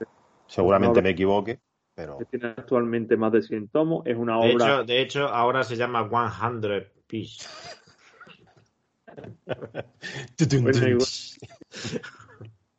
Entonces, es una obra que sigue. Yo tengo un amigo mío de toda la vida, de que él es. Mm, somos amantes de lectura, de siempre de, hemos comentado los libros que leíamos, y cuando yo ya le, le metí más caña al cómic, pues digamos que nuestros caminos se separaron. Y él, dentro del mundo del cómic, no lee nada, pero sigue el anime de One Piece, y eso ha hecho que se lea el manga para enriquecerse aún más, ¿sabes? Entonces, eh, él me decía, oye, pues lánzate, no sé qué, y yo, claro, eh, One Piece para mí era ese cartel luminoso que está ahí al fondo, que lo ves todos los días, que pasas por ahí, sabes que está, pero ni siquiera quiere eh, mirarlo. Entonces, eso era para mí, hasta que de, momento me metí, yo tengo que decir, que no me voy a tatuar One Piece de momento porque me haya marcado, me haya cambiado la vida. Me he leído este primer volumen, me ha gustado. Tengo ganas de que ahora en junio, el 17 de junio creo que sale el segundo volumen, va a tener una cadencia de cada tres meses. una cosa que lo veo bien, porque yo, por ejemplo, lo veo leyendo sorteado cuando vaya llegando, cuando vaya, cuando pueda comprarlo, no siempre lo voy a poder comprar, pero tiene un precio atractivo de unos 17 euros. Eh, son más, más de 500 páginas, creo que son 600 páginas. A como están las cosas ahora, eh, mm, me parece que es una edición atractiva. Yo no sé hasta dónde, pero la voy a ir haciendo poquito a poco, mientras mi, mi economía, mi tiempo y mi Mis vida me pañales. Porque esto ya son esto ya es caja grande de Dodó. Estamos hablando que comprar eh, este tomo es dejar niños sin, sin pañales de Dodó. Pero bueno, eh, me ha gustado, es fácil de leer. Uno de mis miedos era que, Que decía, que, decía que lo, que lo puedes lo puedes usar de toallita. Cuando lo leas. También, también. Uno de mis miedos era el- al poder yo leerlo, que, que no fuera práctico, que fuera lo que llamamos un tochal, ¿no? De, pero peso adecuado, se lee bien. ¿Y cruje, cruje Valentín cuando lo se abre o no? No, no, mira, la verdad que, que yo le, Yo le no haría mucho eso, ¿eh? Yo no lo haríamos. Yo, es que he, le- mucho. he leído comentarios, no, no lo he tenido en mis manos porque el tomo, la verdad, es que ha volado en, la, en las tiendas y, y no sé si lo habrán repuesto, pero mm, he leído ciertos comentarios que al ser tres, volu- tres en uno, pues concretamente tres volúmenes en uno, eh, eso, que el, que no es lo más recomendable para, no como precio sí, pero y como edición, pero que al abrirlo y eso estaba cogido con alfileres. No sé si, ya te digo que no, no he podido tenerlo en mis manos. Yo tengo que decir que, que yo, yo no soy un lector de que se sienta en su escritorio con su lamparita a leer, no, yo soy eh, el que me llevo el libro a donde esté. Si tiene que ser en la playa, ahora mismo varios suscriptores de la Tierra Salvaje se han ido porque no soportan esto, pero yo he llevado mis cómics a la playa, he llevado mis cómics, que lo llevo conmigo, porque para mí lo importante, aparte de coleccionarlo, pero es leerlo. Entonces, yo tengo que decir que yo esto me lo he metido en la mochila sin protectores ni nada, como lo estáis viendo. Y, me ha acompañado en viajes en autobús, lo he leído en la sala de espera del dentista, lo he leído en, en- varios sitios. Le doy un, tra- un trato, ¿sabes? Que, que, que lo único que he tenido que poner mi, mi marca página porque las solapas no dan, te lo puedes cargar. Si quieres usar la solapa como marca página, como hago algunas veces en tomos que son más, más delgados. Pero aquí yo ya te digo que yo le he dado un buen uso, que lo estoy tocando todos los días, que lo he ojeado, que he vuelto para atrás para ver alguna escena. Y mi, mi manga lo estáis pudiendo ver, que desde que lo compré hasta la fecha está intacto. Ahora Y cuando además dice, tengo que- ¿cuándo lo compraste? Ayer. No, no, no, y además ya, ya. para, para, para sumar, ahora cuando tú quieras los ataques empezamos con el debate, ¿no? Pero, pero No, sumarle encima un no. pelín más, lo compré, eh, que yo siempre suelo comprarlo en mi, en mi librería de confianza, ¿no? Pero como estaba agotado en todos lados, me dio por meterme en Amazon y estaba, lo compré por Amazon. Y fíjate, eh, tomo de momento todo Eso lo sí que no que me estoy moviendo sorprende más. Y Que no te haya llegado bien desde Amazon. Claro, si es que ya te digo, a, a- a lo mejor es que el destino ha querido que yo conozca a Luffy. Total, que me ha gustado, eh, veo una edición muy buena, que es una oportunidad para eh, los que no nos hemos subido, nos podamos subir. Yo siempre lo digo, con una filosofía de tienes que tener paciencia, tienes que hacerlo poco a poco. Esto es una obra que van a salir cuatro tomos al año, porque si va a ser una, una cadencia trimestral, pues va a ser su- sus cuatro tomos al año, que son 12, 12 tomos, 12 serían 12 tomos de los, de los normales, de los chiquititos, al año. Estamos eh, hablando eh, de que ¿El, el tamaño es, es más grande o es el mismo que el tomo normal habitual? creo que es un poquito más grande. Si cojo eh, un tomo no- normal, ¿no? ¿Ves? Es, es un pelín más, más grande. Sí, pero viene a ser lo mismo. Vamos. No es que no es Eh, el, el casebón ese que ya- el de la No, no, de Dai, por ejemplo. Ahora, mira, ahí lo tiene Roger y es prácticamente igual. Eh, ya te Es digo, un yo- poquito, es un pelín más ancho El, o sea, de alto y eso sí, pero es un poquito más ancho por lo de el lomo que tiene. Por el- supongo que le he encolado. Yo, yo veo que es una buena oportunidad para los herejes que lo teníamos ahí en ese cartel luminoso que no queremos mirar a, a meternos dentro. Y después también me imagino que los coleccionistas o la gente que ha visto el anime y lo quiera tener en su casa bien, bien presentado porque es una edición atractiva, también es una buena oportunidad. De, de hecho, a la vista está de que lo, lo ha petado, ¿no? De que está triunfando, de que Sí, se ha agotado en, en- en muchos sitios. Así que hasta ahí. ¿Verdad, Roger? Bueno, al final, al final es una serie eh, muy, muy exitosa. Entonces, claro, que, que lleve tantísimos tomos y de repente empiece de cero, hay mucha gente que no se subía porque llevaban eso, más de 100 tomos y dice, ¿cómo me voy a subir yo ahora esto? Y entonces ven, es- como tú dices, ¿no? Una oportunidad para, para empezarla ahora. Entonces está muy guay que reinicien, aunque sea en otro formato y tal, pues que, que vuelvan a, de, de otra manera para que gente que le daba un poco miedo, pues digan, bueno, mira, me voy a coger el primero que vienen los tres tomos. O sea, está guay. Yo te digo una cosa. Yo como amante de Bola de Dragón, de Dragon Ball, eh, yo tengo Dragon Ball Super desde el número uno hasta el último que esté publicado en España. Además, en la serie roja esta finita. eh, no, no tengo los tomos. Tengo Ah, no, la- yo eso no. Bueno, pero Yo la que rústica la compraba cuando la primera. Pues yo tengo la, la rústica, pero sin embargo, de Bola de Dragón me leí el manga al completo porque me lo prestaba un amigo, pero no, no lo tengo. Y cuando he ido a comprarme la edición, la roja esta que, que también es muy Mm. bonita, la que yo leí, cuando he ido a, a comprármela, pues siempre me ha echado para atrás. Si, si hicieran un lanzamiento de Bola de Dragón de este tipo cada tres meses, que tú te lo vayas haciendo poco a poco y que pues, pues yo también creo que sería uno de los que me subiría y ya te digo, seré yo amante de Bola de Dragón, que, para mí siempre la llevo por bandera y, que me han marcado mi vida. Son cosas que, que pueden que sea ahora la moda, que esto abra, e- este formato abra abra el camino para, para ver, mira, ahora el, el audio está mostrando también otro Ella, y, y otro yo creo que clásico ese formato- ropepino. ese formato puede estar muy bien, pues, y ya te digo que, que igual que estoy haciendo One Piece que lo voy a hacer poquito a poco hasta donde mi economía y mi tiempo me deje, me gustaría también que, que, se aventuraran con uno de bola de dragón de este tipo, de este estilo, más o menos. Pero el Bola Dragón, quieras que no, no lo puedes comparar con, con One Piece, porque Bola Dragón son 40 tomitos.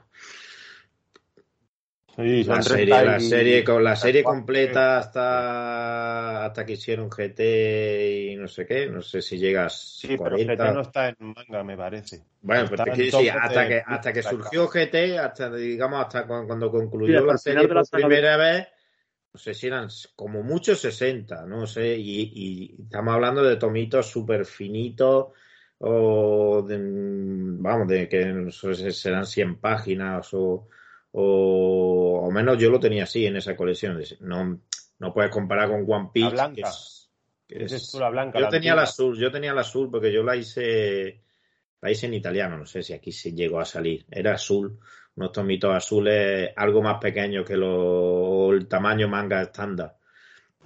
Pero eh, es que lo, a mí particularmente lo que me echa para atrás de One Piece es que son más de 100 tomos y subiendo.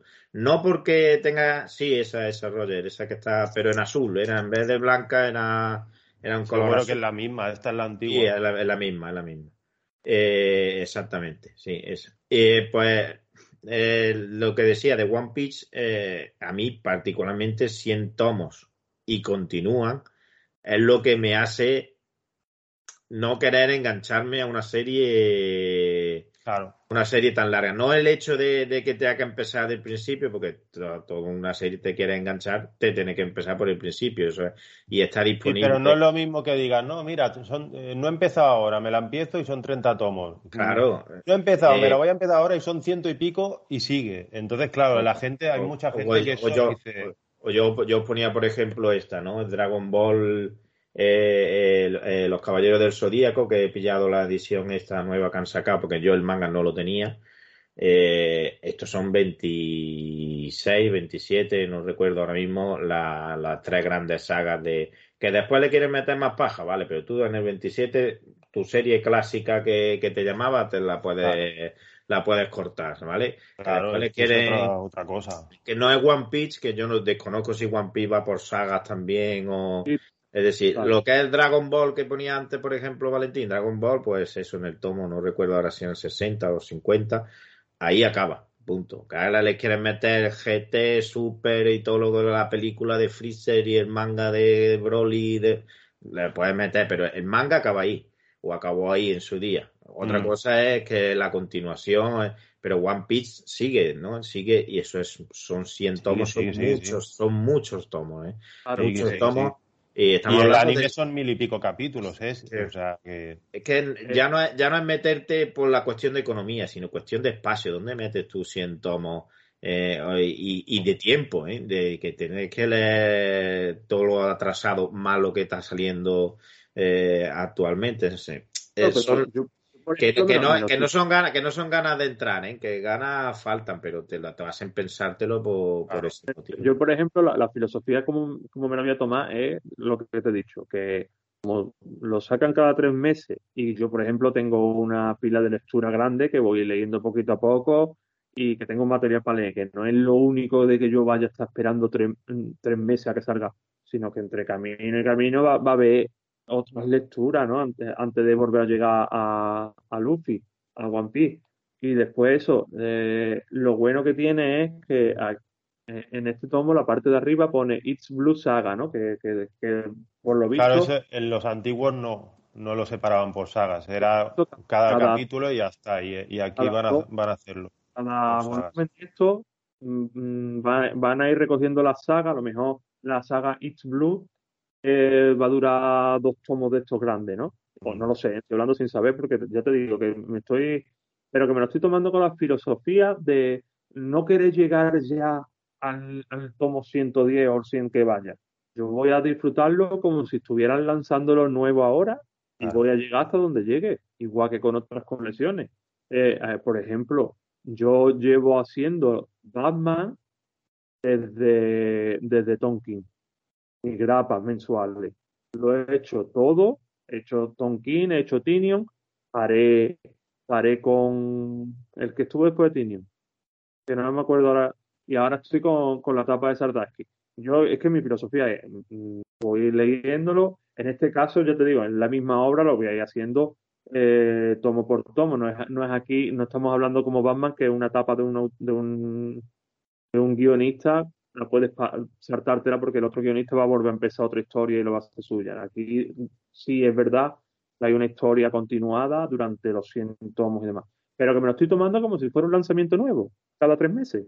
Y como yo no tengo spoiler, porque tengo ese superpoder de que mm, si veo un spoiler grande o me han contado algo de por Luffy pierde la uña del pie en el tomo no sé cuánto, pues si eso pasa, a mí la verdad que se me ha olvidado.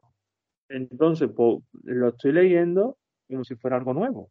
Y la verdad que a mí de momento me está funcionando. Y, y en junio pues leeré el siguiente cuando salga y, hasta donde pueda llegar. Lo mismo en el tomo 6, pues ya me he cansado y es verdad lo que dice Eladio, que a ver dónde lo pone. Eso sí es verdad. Pero como de, hasta que esto sea un problema de espacio para mí, puede que pasen perfectamente cuatro años. Y a lo mejor dentro de cuatro años ni estamos aquí. Así que poquito a poco me lo voy leyendo, voy disfrutando hasta donde pueda llegar y, y así me lo estoy tomando yo. Muy bien. ¿Tú querías pegar- pegarle algún palo a One Piece o no? No, palo no, era una broma. Pero más que nada era la comparación, ¿no? Porque, bueno, ya que podemos comparar, pues comparamos. Y a mí, por ejemplo, esto todo tan blanco, son pijadas, son pijadas, son tonterías. O sea, por lo de manejable, a mí me cuesta un poco, ¿eh? Porque yo generalmente duermo, o sea, eh, antes de dormir eh, leo un poco y, y tengo que estar, si estoy tumbado, tengo que estar aguantando así. Y la verdad es que cuesta mantenerlo abierto. Si no lo, claro, si no quieres abrirlo en canal, ¿no? Cuesta un poco mantenerlo.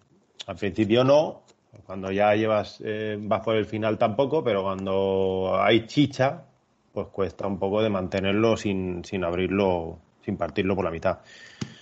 Eso es lo primero. Luego lo del color, a mí personalmente, los colorinchis estos, pues eh, es una cosa que me gusta, ¿no? Que cada uno tenga su, su color, su portadita.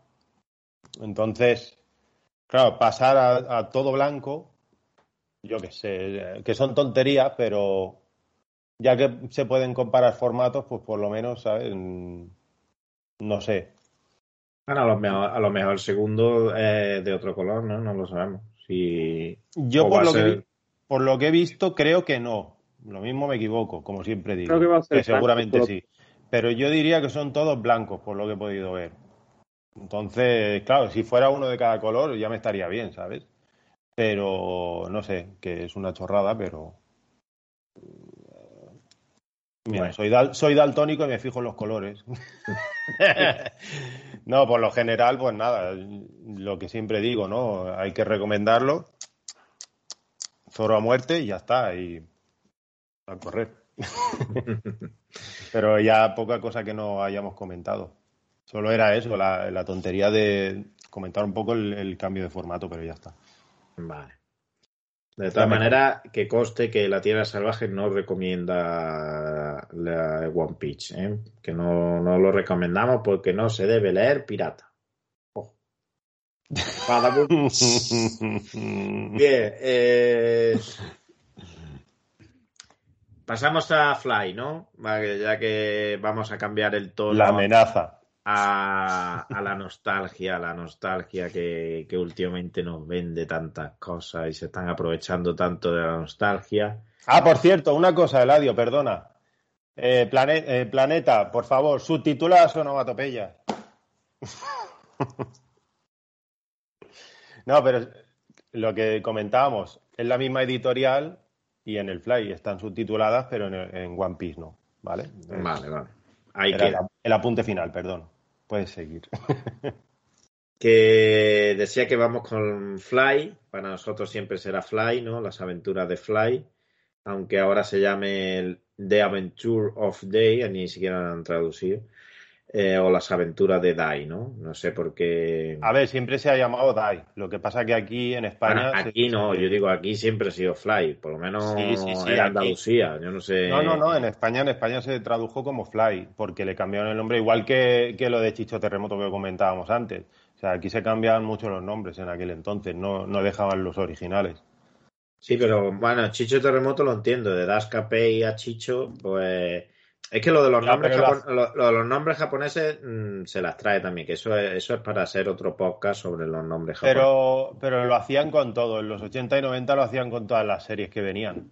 Sobre todo en los animes, por ejemplo, eh, ¿cómo era aquella? Sergio y no sé qué. Sí, o el, el, City Hunter que era Julia y, eh, sí, sí, sí, claro, es que sí, sí es un se debe se debe de hacer españolizaban un montón. Tiene sus cosas ya, pero mm, yo no lo haría. Explícame como experto ya que está, como experto. Lo de no. Dascapay a Chicho, a Chicho te lo compro. Ahora, de Dai a Fly, explícame tú ahí no, no, yo no te puedo. Yo cambio? Yo no te puedo explicar nada. Eh, lo que sí te puedo decir que, por ejemplo, fly en japonés no, no es fly. Entonces, claro, es dai. Ya, pero digo, explícame, claro, cambiar eh, dai. ¿Por qué dai, cambian es aquí? Dai, es muy complicado. Vamos a ponerle fly. Igual que The Adventure of Dai. Mm, ¿Por qué en inglés? Coño, ya ponlo en japonés, ¿no? Dai no Dai Boken y ya está. no me jodas. Me lo pones en inglés que, parece que, que, bueno, pero como viene con lo del Dragon Quest, bueno, de hecho viene, es Dragon Quest y luego lo otro es el subtítulo. Entonces, pues supongo que lo han dejado en inglés por eso, para, para que acompañe al, título principal. Bueno, Dale pues, caña hablando de Fly y de sus aventuras, eh, esto es a los niños, a los que hoy somos niños grandecitos, nos suena eh, por el anime que llegó llegó después de, del éxito de, Bola de Dragón, o por lo menos en Andalucía, yo estoy hablando ya, no sé, en territorio nacional si llegaría antes o no. Eh, y muy marcado con, con ese aura, ¿no? Ese, ese toque a Dragon Ball, ese, eso- ese diseño de personaje de Toriyama, ¿no? Que después nos lo aclarará Roger. Eh, o tan Toriyama.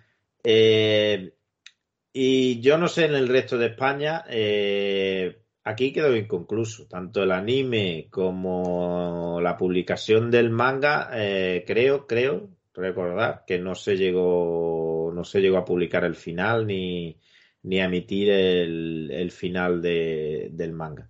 Entonces ahora Planeta lo ha recuperado en edición Casebón, lo he dicho bien, Kansenban. Kansenban, pues no lo había dicho bien. En edición Kansenban, que es un poquito más grande. eh, no te sé decir si contiene dos tomos. Yo creo que sí, que son dos tomos, porque cuando lo publicaban aquí en España, lo publicaban en la rústica, esta eh, que, que ha comentado antes, que es Dragon Ball Valentín. Entonces, no- que no son de por sí los tomos, los tomitos que nos tienen acostumbrados. Pero yo creo que sí, que incluyen unos dos tomos por, por tomo, largamente dicho. Y hay tres publicados. De Los- todo, perdón, eh, Eladio, de todos modos, esta serie no es la antigua, ¿eh? Este es el remake. el Este es el- remake, ¿cómo? Este viene del anime nuevo, el que salió en 2021, creo que ya salió. Vale, pero que viene a ser el antiguo, ¿no? Para mí me suena todo de, Bueno, bueno, del porque, anime. porque tiene, sí, tiene cosas, tiene la historia, hay cosas que sí, que se remontan a la antigua, pero es, es la nueva. Bueno, pues los autores son Riku Sanjo en el guion y Koji Inada en, el dibujo. No sé si son los mismos autores que, que en la original. Eh, y bueno, ¿qué cuenta la historia de Dai? Pues el típico luchar entre el bien y el mal, el típico huérfano que fue criado en una isla eh, para convertirse en un guerrero, en un poderoso aliado de la luz para proteger al mundo. Una isla de monstruos, que es muy habitual en Japón, ¿no? La isla de los monstruos. Y, tiene que haber, ¿no? y bueno, va a resucitar el Señor Oscuro, a todos los fans de Harry Potter os, os sonará. Eh, va a resucitar el, el Señor Oscuro y este Fly Die o como lo queramos llamar, pues será la, El chiquillo, lo vamos a llamar el chiquillo. el chiquillo será, será la, la última arma o la última esperanza de la humanidad por vencer a, a este señor oscuro, ¿no? Un shonen como un pepino, eh, es lai, lai, lai, hay sangre, hay violenta, pero violencia, pero acción, pero todo muy light, ¿no? Este sí se lo puede recomendar a un niño de 10 años, por lo menos, por lo menos hasta donde yo he leído o, o he visto. Eh, eh, Sí, no hay, no hay salvajadas aquí. no, combina la lucha, eso de espadas y artes marciales con magia, ¿no? Con conjuros y poco más. Eh, tiene su golpe de humor y tiene su quizás su, un poquito eh, con el- la forma del compañero de, pop, ¿no? De así un poquito de picantón también con, con, la otra, con la chica que le gusta y muy Toriyama, muy Toriyama, muy Dragon Ball en sus inicios. Bueno, yo voy a interrumpir, y, pero me lo tenéis que vender un poquito más, porque así, sí, me estáis diciendo que se parece mucho a Toriyama, que se parece, tiene esencia de, de bola de dragón y demás. Pero ya te digo que a mí eso me ha cogido ya. Ahora me siento un niño. Porque estáis hablando de que la serie de vuestra infancia y demás, yo no tengo ni idea de. No, no, niño. no, Es que eres no, un no. niño, aunque seas padre. No es, que- no, es que, no es que sea la serie de nuestra infancia, ni mucho menos. Habrá como 200.000 series por encima de esta. Digamos que fue, mm, por lo menos en mi caso, fue un... Cuando yo descubrí Bola de Dragón con el anime, porque yo lo descubrí con el anime antes de llegar al manga, eh, cuando, cuando cancelaron, no recuerdo si fue cuando acabó Bola de Dragón, hasta que echaron Bola de Dragón Z, o cuando hubo un periodo en el que, en este caso, lo echaba la autonómica, recuerdo, Canal Sur, dejó de emitir Dragon Ball, no, no, te sé, no sé si, si llegaron a cierto capítulo y lo dejaron ahí o la razón, no la recuerdo, y empezaron a emitir eh, este, las aventuras de Fly, ¿no? Que se llamaba en aquello entonces. Y era tan parecido, tan el, eh, la serie en sí, que, que claro, la recuerda, recuerda esta serie porque la seguías con, estabas con el mono de Dragon Ball y, y era muy parecido a, a, lo que Dragon Ball, la primera, la primera fase de, de Dragon Ball. Era tan parecido que, que enseguida te enganchaste a esta serie. No quiere decir que sea mejor ni peor, ni tan divertida, No, ni con tantas. Son, son bastante distintos. Pero el niño que, el niño que, que todavía vive en mí recuerda que, que, era como el sustituto ideal de la serie y que se enganchó a esta serie, que después también no la cortarían abruptamente cuando, cuando le, le vino bien, ¿no? Entonces, mm, el que lo hayan recuperado ahora, pues lógicamente tiene seguidores como yo mm, de la nostalgia, tiene seguidores que leyeron el manga porque se, se llegó a publicar el manga, pero para mí es una serie nueva, inconclusa. Es decir, yo te la puedo recomendar como serie nueva de que me he leído los tres tomos que, ha- que han salido, pero más allá del recuerdo de, de que de pequeño la veía en el anime no, o de que sale Cocodrín y en mi subconsciente diga yo este Cocodrín lo he visto ya, ¿no? Que es un- el primer villano, digamos, que se enfrenta. Eh, más que eso no, no, no te voy a contar porque al ser inconclusa y al tener poco, pocos años cuando lo, cuando lo vi en el anime, no recuerdo mucho de no recuerdo mucho del argumento ni de cómo continúa, más allá de los tres tomos que, que llevan So- Solo publicados. por Coco- Cocodrín ya tienes que leerla, Valentín. Sí. Aquí Vamos. no creo yo que suba. Ya, Solo un, un, un villano, un escritor, un mangaka que, que se saca un villano con forma de cocodrilo y le pone de nombre cocodrín, ya cómprate el tomo porque eso es... Es como si te hacen un manga de una, un gallo o una gallina que va mm, matando demonios. Igual, igual. Mm, Cómpralo, Valentín. Lo mismo.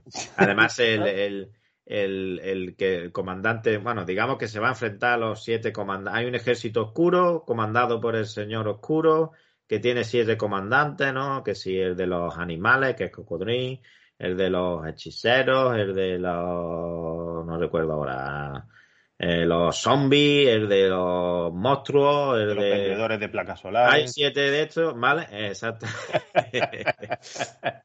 también, también.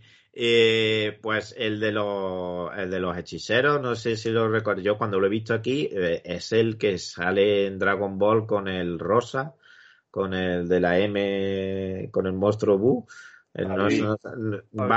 Babibi, este, pues es igual, ¿no? Tú lo, tú lo ves y es que el, el mismo, es igual, igual, pero es lo que decíamos antes de las caras y de, y de repetir los estereotipos de personajes, ¿no?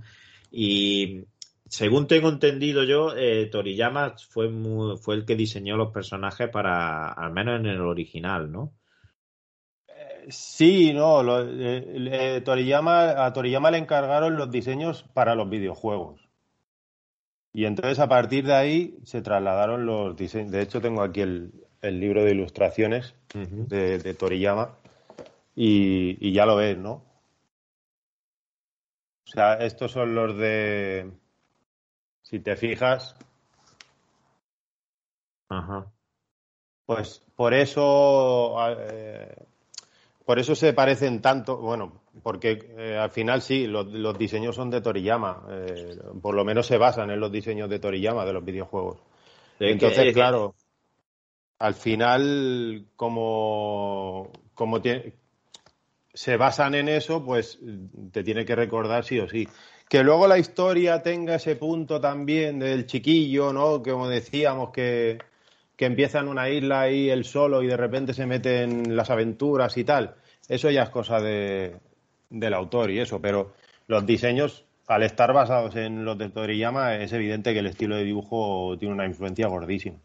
Vamos, es, lo ve hasta el que no sea experto en, eh, en la obra de Toriyama, pero haya visto algún anime o algo, los monstruos que dibujan la isla son los monstruos que salían al principio en Bola de Mm. Dragón. Sí, sí, sí. Eh, el maestro o el abuelo de Dai es una copia, Roger me dirá ahora si sí o no, pero el maestro de Dai eh, parece los marcianos estos ca- caraculo de, de Doctor Slum. sí, claro, parece- sí, es... Eh, el propio Fly es una un trasunto de Goku, ¿no? De, de un Goku un poquito mejor peinado. No sé. más eh, estilizado, quizá un poquito más, pues eso, más alargado, ¿no? Pero, pero al final es eso, es... Mm. Entonces, bueno, eh, Yo no digo la historia, pero sí en, la- en el diseño de personajes, sea por lo, por- bueno, sea, es por lo que ha dicho Roger, ¿no? Que le encargaron el diseño de personajes del videojuego, pues por eso se ve tanta o está tan influenciado o podemos reconocer el estilo de Toriyama en este, en este manga, aunque haya participado muy de, muy de, de refilón. sí, pero al final los diseños es una parte muy importante. Entonces, si el diseño inicial ya parte de ahí, pues es muy difícil hacer ese diseño pero con otro estilo, ¿no? Entonces, al final acaban influenciados por... Y además que es que, es que es Toriyama, que por aquel entonces ya, ya tenía un nombre, ¿sabes? Pero bueno, al Claro. final, Valentín, Sí, esto es un cómic rolero, ¿vale? Porque viene de los videojuegos de, de Dragon Quest, que es los videojuegos RPG aquellos antiguos de, ¿sabes? Donde subías experiencia y tal. De Pues- hecho, huevo la gallina, en este caso, el, el huevo la gallina, en este caso, el videojuego fue antes, ¿no? si te fijas, Eladio te lo podrá decir, que, que tiene los tomos ahí. Eh, al final de cada capítulo te ponen una ficha de personaje con cada uno de los protagonistas y te pone puntuaciones y demás. Sí, te viene la ficha rolera de fuerza, habilidad, A mí me, inteligencia. me sobra un poco, pero bueno, eh, me sobra un poco porque tampoco tiene mucho sentido poner eso ahí, pero No, pero de todas maneras no des- encuentro ninguna. lo puedes entrar perfectamente al manga sin saber nada Sí, de... no, no, no, no. Sí, yo era por ponerlo en situación, no, Sí. no tiene nada que ver con... Tú, No, tú no te- es, no, es, no es Magic, por ejemplo, ¿no? Los tomos de. Magic estos que están publicando ahora que, que tienes que saber el mundo como, como que te manejan, ¿no? O sea, eh, tú puedes coger el número uno y empezar a leer y ya está. O sea, en- no tienes que saber nada de, de- de antes, ¿vale? Hay cosas de antes. Aquí te van soltando cositas y referencias de, de la historia que viene antes, pero no tienes por qué saberla. O sea, esto es una historia en sí y punto con sus personajes y, sus, y puedes leerla perfectamente sin saber nada. Entonces, eh, es eso, ¿no? Es el, el, eh, elemento rolero es lo- la base. Tienes al caballero, tienes al mago, tienes la hechicera, tienes a, eh, sacerdotisa, tienes los monstruos, tienes eh, los jefes finales, ¿vale? Tienes todo eso y luego pues la eh, equilibrado muy bien con el humor muy Toriyama, como decía Eladio, ¿no? Porque al final las bromas eh, son es, es eh, muy parecido a Dragon Ball, pero incluso el humor es todavía más light. ¿Sabes? Tanto el humor como eh, las batallas, como la historia en sí, es todo muy, muy light. O sea, Este esto se lo puede sí. leer absolutamente cualquiera, que nadie se va a ofender, y incluso siendo, siendo lo que es, nadie se va a ofender y nadie se va a escandalizar, porque no hay cosas de sexo, no hay. Se habla de, bueno, como decía Eladio, ¿no? Pop es un poco verde, entonces pues tiene ese toquecillo que te gusta a ti, Valentín, ¿no? Eh, se enamora de, de una compañera y, y está todo el rato, pero como le da vergüenza, pues no, no se atreve a lanzarse. Pero cuando ve a alguna chica, pues sí que uh, pone la carita de, ¿sabes? Muten, muten- muten Rossi, para que pero no va más allá, o sea, no eh, eh, pone la carita, eh, hace algún comentario eh, de, sobre pechos, Sí, pero- o, o lo toca por accidente, ¿sabes? pero sin más, o sea, no hay más. Entonces, con las batallas pasa lo mismo. Antes comentábamos de Sakamoto, que hay desmembramientos, hay sangre a chorro, hay de todo. Aquí hay espadazos en la cabeza y hay, pero no ves sangre, Ves algo, a, no ves- a lo mejor en un tajo ves que, que hay una gotita cayendo, pero ves el tajo y ya, ¿sabes? Eh, si hay algún monstruo, a lo mejor a algún monstruo sí que le cortan algo, pero porque es un monstruo, entonces nadie se ofende, porque es un monstruo, hijo de puta, entonces nadie se ofende, ¿vale? Pero no hay cosas explícitas. Entonces, mm, es para absolutamente todo el mundo y tú a partir del tomo 1 puedes leer la historia perfectamente. O sea, Entonces, no- sí, se, habría que ponerle un titular entretenimiento mucho, pero sin arriesgarse demasiado, ¿no? Bueno, para todas las edades, yo le pondría. Yo no diría tampoco que no es arriesgado. Es Pero no, no es eso. cuestión de arriesgar, es cuestión de... El si, tono, si te el gustan tono, el eso, las tono aventuras, eh, porque van, van eso, van, van a un pueblo, van a otro, necesitan un arma, pues necesitan ir a no sé qué y conseguir tal material. Bueno, el, el rollo rol. Necesito Sí, este material para crear este arma. Pues eso, pero en un- todo narrado en una historia de, de, de manga. O sea, no sé, es que poco- para es mí sí que es una de, de las gordas de mi infancia y le tengo mucho cariño. Entonces, cuando, cuando anunciaron esto, tardaron más de un año, hubo más de un año de retraso en salir el primer tomo. Yo estuve Sí. todo un año y pico con una alarma puesta cada tres meses que de entra en la página de, de Planeta a ver qué pone el contador, ¿sabes? Y fue como, hostia, y vuelven a retrasarlo, y vuelven, y vuelven, y así estuvimos casi un año y medio. Entonces, Sí. Y, no es, y no, es, no es muy buena señal eso, ¿eh? Una- en una serie que ha sido ya cancelada y cortada varias veces. Cuando fuimos con las antorchas, pues entonces sacaron el primer tomo. Entonces yo lo recomiendo mucho porque, bueno, es eso. Si, si te gusta el estilo, no, no quiero venderlo por ahí, pero si te gusta el estilo de Toriyama en cuestión de dibujo, si te gusta eso, las aventuras roleras, donde ah, hay materiales, hay monstruos, hay eh, ese arquetipo, ¿no? Ese equipo de arquetipos del caballero de la sacerdotisa, el, el mago hechicero, etcétera, etcétera, pues es muy recomendable. Yo, la Tierra Salvaje no lo recomienda. No, no, este sí, lo recomienda la Tierra Ah, Salvaje. este aquí sí. ya no hay Este sí, este sí. Ya Sí, ves. eh, Es muy recomendable. Entonces, es muy recomendable para ti y en este caso para cualquier edad. O sea, en este caso sí que cualquier edad se mete en este tomo y solo, con- solo con el primer tomo ya tiras al siguiente. Valentín, tú tienes que decirle a, a tu santa esposa o mujer, eh, esto sí, esto es una compra para, para el chiquitín, para, es para, para infundirle custo- eh, cultura futura y ganas de leer y que le entre el gusanillo. Sí, sí, sí. Claro, lo que Y pasa es que, que- te digo otra cosa. bala la he gastado ya con One Piece. Lo que pasa es que el padre lo tiene que supervisar y lo tiene que leer antes. ¿eh? Te digo otra cosa. Eh, esta historia, igual que Dragon Ball en su momento, ahora ya, mm, ya no sé qué valores intentan influir. No, yo- nada, yo creo que ya nada, ya es eh, a ver cuál es más fuerte y ya está, y a ver quién cambia de color más raro. Eh, aún así yo compro, ¿eh? O sea, yo lo compro todo. Pero quiero decir, esta serie tiene un montón de valores, ¿vale?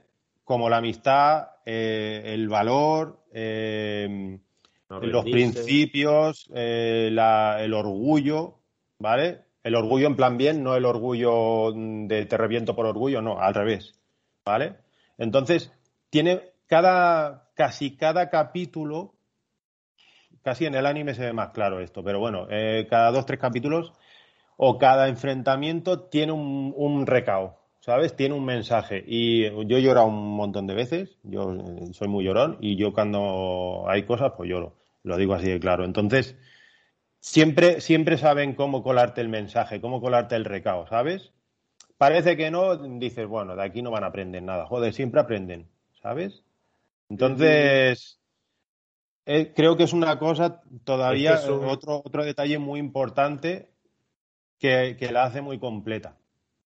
A raíz de eso que has dicho, eh, es una cosa que me ha sorprendido de mi lectura de One Piece, de que mm, tiene el mensaje de lo que es el tesoro para cada personaje. Se habla del tesoro, eh, en Fumi de Pirata, pues se habla del tesoro, pero claro, cada uno, el tesoro es una cosa diferente, al menos en estos primeros Claro. tomos, no sé cómo después se desarrollará. Pero eso que por ahí sí, por ahí sí me estáis vendiendo a- este- además, eh, como has vuelto a One Piece, por, eh, por ejemplo, cada personaje tiene sus propias ambiciones, pero al final, aunque a, priori te la pintan como que muchos son ambiciones egoístas, ¿no? Eh, luego cuando se conocen unos a otros, pues ya te das cuenta de que no es egoísmo, sino que cada uno tiene su razón para tener ese motivo de, de ir a por el tesoro o a lo que sea, o ser el mejor, o, pero tienen sus motivos internos y que vienen de, de su propia vida y sus propias experiencias de, en el caso de Soro, por ejemplo, pues eso, Sí. ¿no? Cuando, cuando es pequeño. O sea, son cosas que dices, joder, pues si son unos egoístas de mierda, no, pero sigues leyendo unas páginas más y, oh, hostia, espera, que ahora me está explicando por qué no es tan egoísta, al revés.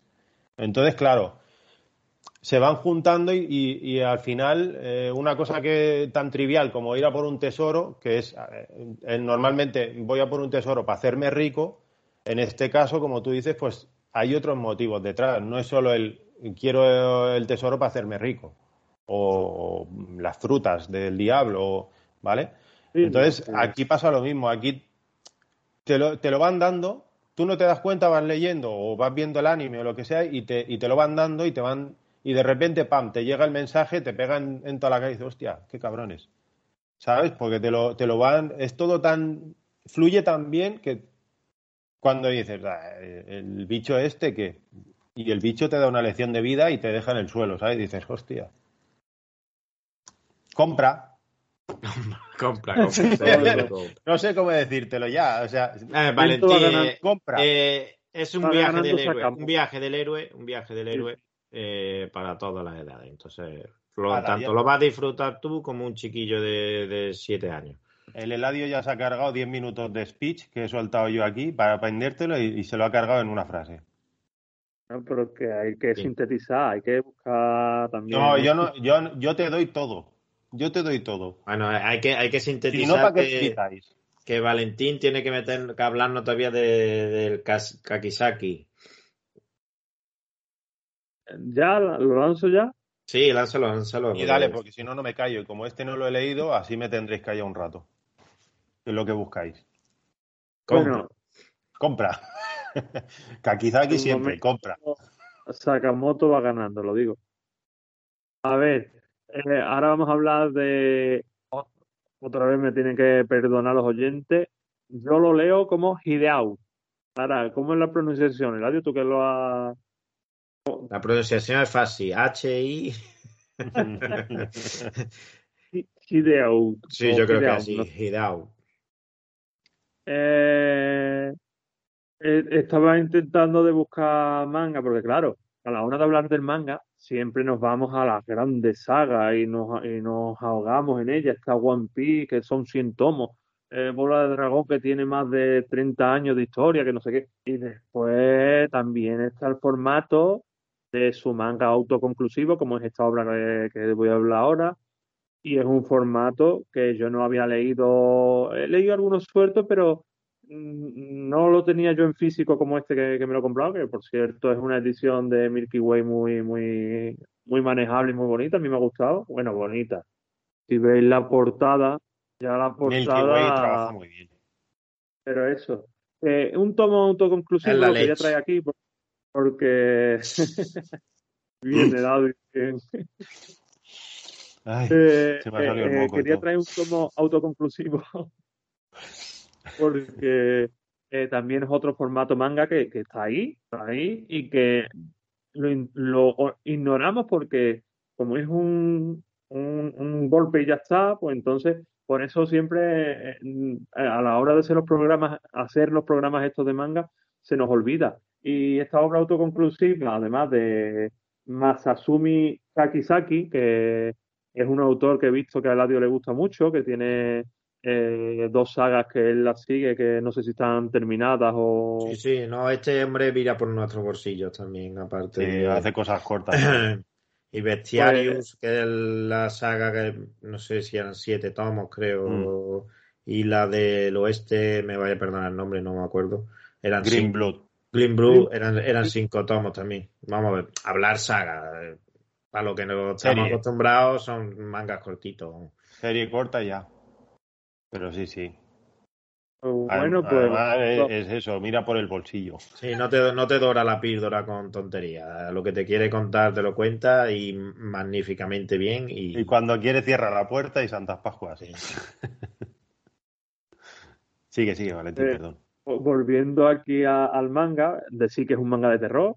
Yo creo que podemos ponerle la etiqueta de terror porque mm, es verdad que, te llevan algunas situaciones que, oye, por lo menos mm, intranquilidad te genera, ¿no? Porque yo te digo que el, el formato de terror a la hora del cómic o del manga en este caso eh, suele ser, yo creo que es uno de los formatos que, es más difícil transmitir al lector, ¿no? que claro, en una pieza audiovisual como puede ser una película o una serie, juegas con el sonido, juegas con eh, las pausas de, mantener una imagen. Claro, aquí en un manga o en un cómic, el terror es mucho más complicado porque tú estás leyendo una página, otra página, otra página. Y claro, te tiene que atrapar de alguna manera para que tú sientas terror. Yo creo que al, menos en mi caso, mm, sí lo puedo poner la etiqueta de terror, me ha, creado esa inquietud, ese, en algún momento me ha puesto un poco más nervioso de la cuenta, así que para mí, por esa parte, positivo. Tengo que decir que me lo he leído de una sentada, que, ya que un manga te atrape hasta, hasta el punto de que quieras pasar una página y otra página y otra página y otra página y que te lo leas desde la primera, la primera vez que lo abres hasta la última, pues, pues también para mí es un punto a favor. Eh, y se lee muy rápido, que también es un formato a mí que me gusta que después me quejo de que hay que ver que me he gastado tanto dinero y lo he leído en dos minutos. Pero bueno, eh, lo, digo con la boca chica, porque a mí me gusta eso, que lo pueda leer rápido, que lo pueda eh, saborear y que y que y, y que se sabe que, que yo entiendo que están los cómics que son mucho más densos, que tienen mucha eh, eh, mucho párrafo. Y, pero ese, ese formato, cada vez que lo he leído, pues no, no me atrapa tanto. Aquí, sin embargo, como es algo más ilustrativo, la imagen predomina al, al texto, pues sí me ha gustado, me ha gustado mucho. Y ya después he apuntado aquí una cosa, que es que el protagonista se llama Seiichi. Yo lo iba a decir, yo lo iba a decir, digo, lo que más acojona de todo es cuando te Ajá. dice que se llama Seichi. Solo con ese dato ya sabes que muy bien, muy bien el protagonista no va a estar, ¿eh? Vamos, lo dice, lo dice en la página 2, creo recordar, ¿no? Me llamo Seichi, no sé qué, y yo estaba esper- esperando que apareciera la madre de Seichi, o teniendo que apareciera la madre de Seichi en cualquier momento en, la, sí, ¿no? cue- en la cueva esa. Rastros de sangre nos ha... no- No, perdón, así. Igualito. Y ya para, ¡Oh! para terminar, para terminar de, de- de hablar lo que me ha parecido esta obra a mí, sí quiero ponerme ya un poquito más serio voy a hablar de una faceta ahora como padre, que lo hemos dicho varias veces en el, en el programa. Eh, soy padre nuevo, tengo un hijo de casi cuatro meses y claro, aquí en este tomo sucede una cosa que es lo que hace que todo eh, tenga sentido. En- en- El, el Seiichi ha perdido a su hijo y, y está intentando reconciliarse con su mujer a partir de eso. Te explican el por qué y cómo eso en, en las diferentes páginas. Y claro, ahora en mi faceta como padre, mm, todos estos temas me, me, me afectan mucho más. Yo no sé a ustedes cuando habéis sido padres si habéis notado esa diferencia. Yo leí el tomo Día de Invencible y pasa el eh, hay un nacimiento ahí y me afectó mucho. Entonces, mi sensibilidad ha aumentado en ese sentido y, y veo, disfruto o sufro, como lo queramos ver, la, la lectura, incluso cuando veo una película o algo, ahora lo veo diferente.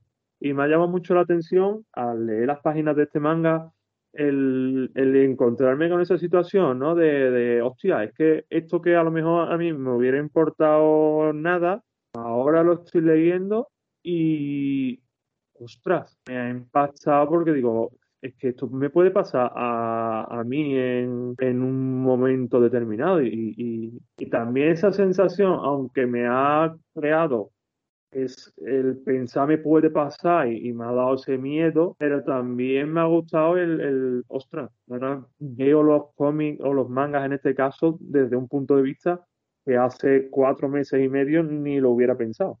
Y ya con esto ya la obra es toda vuestra. Pues te va, a pas- te va a pasar con todo, Valentín, ¿sabes? A mí no me Te- pasa eso, ¿eh? No, joder, Para- que va. Quiero decir, a ver, matizo. No me Es que pasa que. Roger, es- como la de la de Sakamoto de ahí, tiene que estar borracho para que le pase.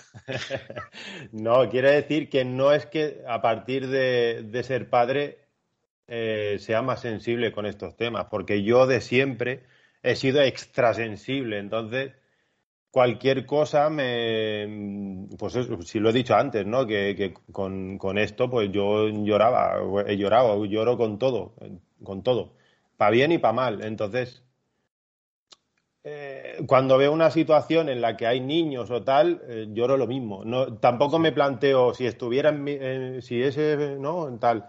Porque como siempre voy así, a, a nivel alto de sensibilidad desde siempre, pues claro, cualquier cosa me pongo los pelos de punta a llorar y, y, ¿sabes? Entonces, por eso digo, no, yo, no es que sea un puto monstruo. Como ustedes, como ustedes hasta que habéis sido Como- padres. que- Como vosotros, que no teníais alma hasta que habéis sido padres. No, pero quería decir eso, que, que, que a mí no me ha pasado e- ese extra de sensibilidad porque yo ya voy a nivel extremo, ¿no? Sí, pero- Pues Luego quería hacerte una pregunta, Valentín. ¿Cuántos tomos son? Autoconclusivo. un tomo. Cuéntalo, cuéntalo Había- otra vez. cuéntalo Llevo un rato, vez. llevo un rato mm, aguantándome la broma, digo, esperando a que acabe de hablar para hacerla. A mí me ha Bueno. pisado la, a mí me ha Si la de, si la de Seichi. Si Que, ya yo os dejo tranquilos, ¿eh? Un rato a vosotros. No, hombre.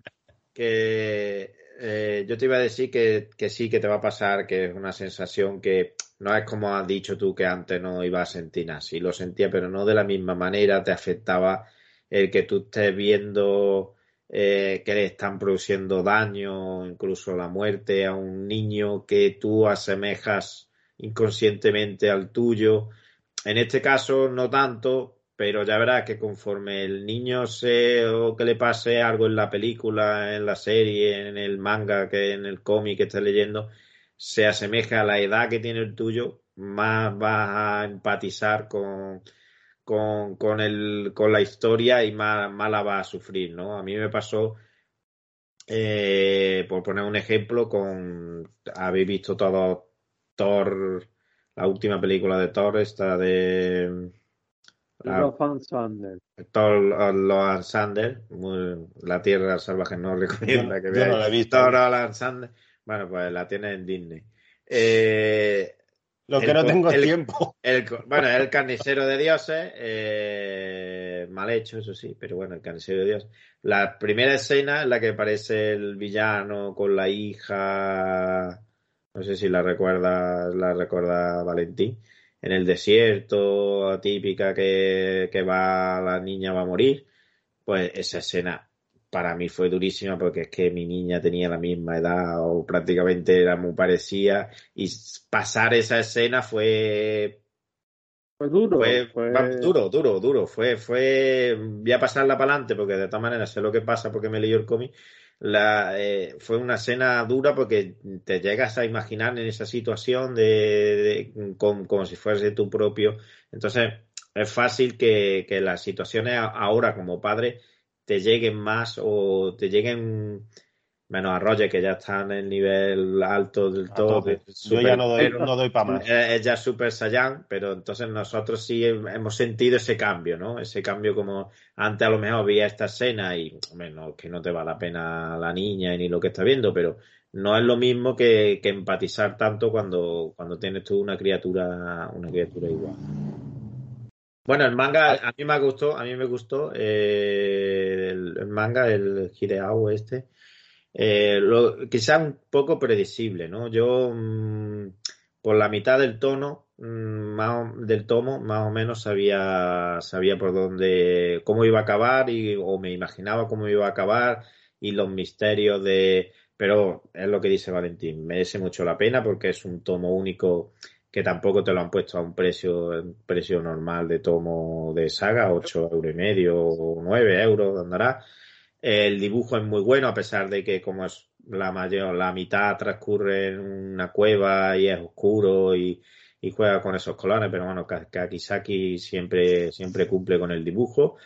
Y, y te puede asustar menos, te puede asustar más, pero la sensación esa de intranquilidad mientras lo estás leyendo y de incomodidad, no por, porque tenga una edición 3 en 1 que te sea incómoda de leer en la cama, sino de incomodidad de saber tú si, si van a salir con vida o no de, de aquello, eso lo, consigue, lo consigue transmitir. Entonces, eh, también de alabar de, de Kakisaki, eh, tanto el que mire por nuestro bolsillo, ¿no? que él, te cuente la historia como las quiera contar, lo que te quiera contar sin mucho relleno. Tanto eso como que toque varios palos, ¿no? El, el Vestarius toca el histórico con fantasía, pero bueno, histórico. En Green Blue, el western, la venganza. Ahora tira por por el por el terror, ¿no? O experimenta por...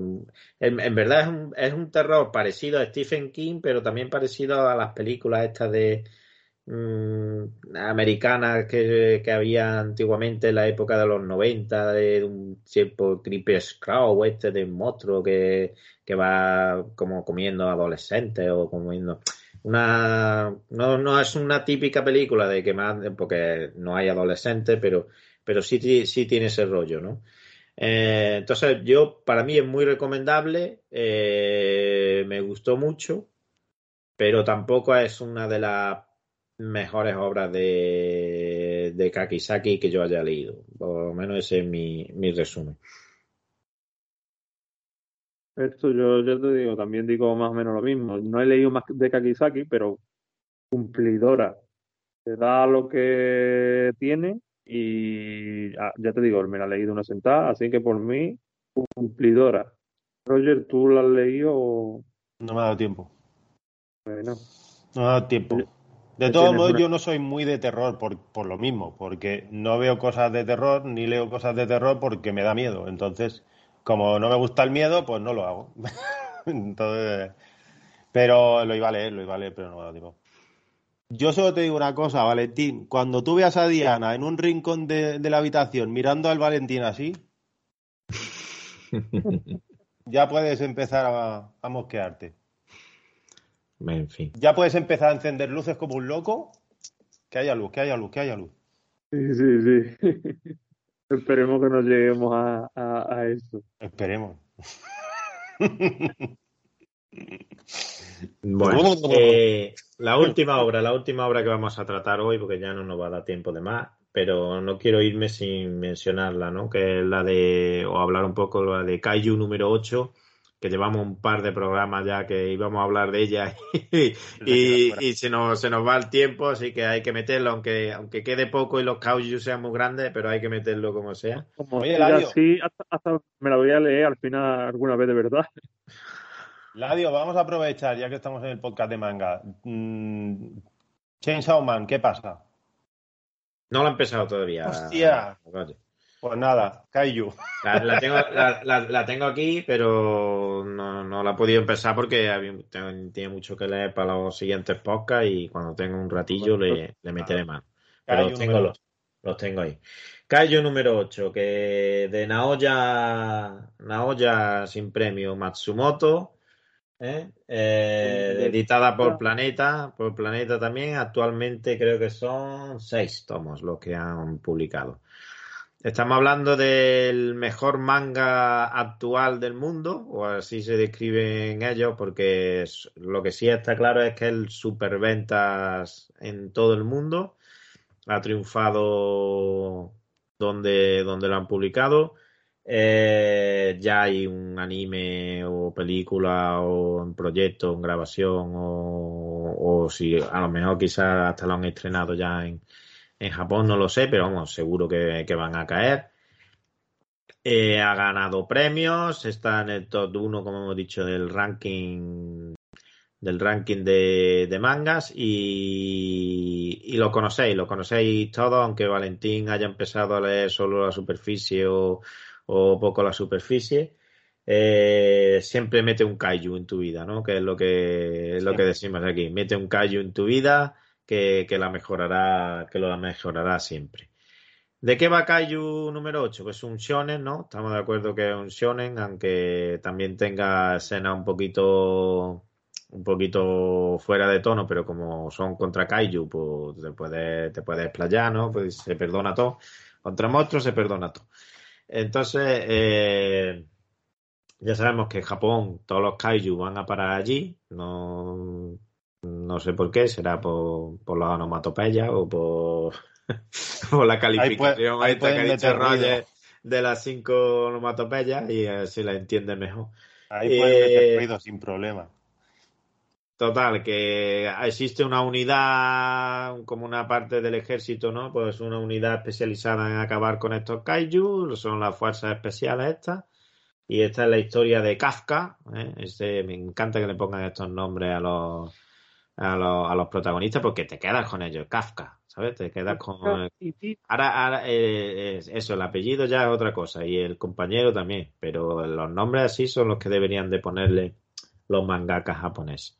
Eh, Kafka, que es un chico que quería entrar en la, en la fuerza élite esta del comando este especial para destruir Kaiju, pero sus habilidades no, no, no dijeron que no, que él sí, pero sus habilidades dijeron que no. Total, que al, al final participa como limpiador, ¿no? Porque hay otra unidad que, que lo que hace es, cuando ha habido la batalla, limpiar los restos de sangre y de, y de kaiju que han quedado por, esparcidos por, por la ciudad, ¿no?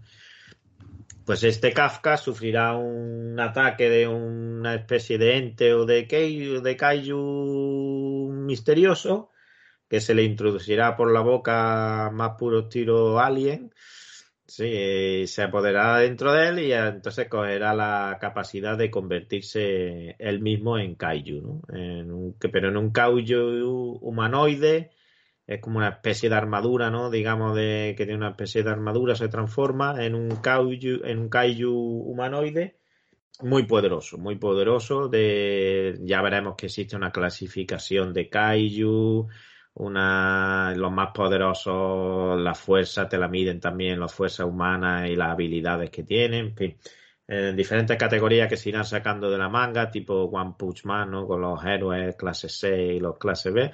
Aquí tenemos la clasificación de los kaiju. Este, los kaiju alfa, que son los más potentes o los que sean más fuertes, pues ha habido siete apariciones de, digamos, de kaijus alfa en la historia y este que aparece es la octava, por eso de ahí le, que le apoden el kaiju número 8, ¿vale? O se llame la serie así, aunque ya veremos que el villano principal de la serie, al menos hasta los cinco o seis tomos que llevamos publicados, será el kaiju número 9 o el noveno kaiju, que, que está muy bien. Entonces el manga está genial, golpes de humor, un- lo que decíamos antes, el Kafka, eh, lo mismo te pasa de cómico payaso a héroe eh, que no tendrá habilidades, pero sí tiene muchos principios y mucho, mucho coraje, mucho valor. Eh, tratará de ocultarlo, que es un kaiju, claro, porque está el juego de que si lo descubren, pues lo, lo matarán o lo mandarán a, a hacer experimentos y a, y a experimentar con él. Entonces él tiene que, en principio, encubrir que, que el kaiju número 8 es él. Y bueno, es, después es un manga de acción con sus batallas, sus kaiju, sus villanos, sus héroes, sus habilidades, su ranking y su muy bien dibujado. Muy Y- bien dibujado, y. Muy, muy, muy bien dibujado y que es un éxito garantizado y, y lo va a petar allá donde, donde vaya. Eh, decir también que el primer tomo, no sé si actualmente será así, ¿no? Pero el número uno eh, aquí en España lo sacaron a dos euros o dos euros, un precio reducido, no sé si fue dos euros, dos euros y medio, una cosa así, se colocó entre los entre los 10 libros más vendidos de, España, no, no, no de cómic ni manga, sino los 10 libros más vendidos de España estaba el Kaiju número 8, número 1. Y, pero también fue por eso, era una promoción especial que, sacaron con el primer tomo. Los siguientes valen su 8,95 o 9 euros, como esté ahora el manga, que la verdad no, no lo recuerdo. Eh, formato normal. Eh, ¿Y qué más? ¿Qué me queréis preguntar? Bueno, Roger, tú lo has leído, ¿no? Tú algo sí has leído de... Yo solo he leído el primer tomo y, bueno, creo que el primer tomo es parte del segundo, pero sí, sí, es... Mm, no me la estoy haciendo porque no me da la vida, o la visa, mejor dicho, y lo único que sí, sí lo recomiendo. Lo recomiendo a gente que le guste el jaleo, que le guste la marcha. El humor también, porque tiene ese toquecillo de humor, rollo Sakamoto, ¿no? Que parece que no va a tener humor y de repente en una viñeta en pequeño te sueltan algo y te tienes que reír, ¿no? Porque es el protagonista bastante pardillo. Entonces, sí que es muy recomendable tanto por el dibujo como por la historia, como la originalidad y, a mí me gusta. A mí me gusta. Yo no descarto hacérmela cuando vaya cerrando otras, si todavía, si no hay números agotados y eso, que puede pasar, porque aún tardaré. Pero sí, sí, sí, es, es guay, es muy guay. Además va, va, este sí, no hace falta que lo ponga el autor, Valentín, pero va creciendo. ¿eh? Tú te lees el primer tomo y quizá a lo mejor, bueno, sí, muy típico, muy parece que va a ser lo mismo, pero va creciendo increciendo el, el, tu atención o tu, o tu interés por el manga y ya cuando ya estás en el quinto, en el sexto, en el cuarto, eh, prácticamente te acaba el tomo y quieres continuamente o quieres lo más rápido posible el siguiente para saber cómo, cómo continúa la historia. ¿no? A mí me pasó con el, con el primer tomo, ya te digo que llegué a la mitad del segundo y me pasó que, que ya lo vi que iba para arriba, para arriba, para arriba. O sea que...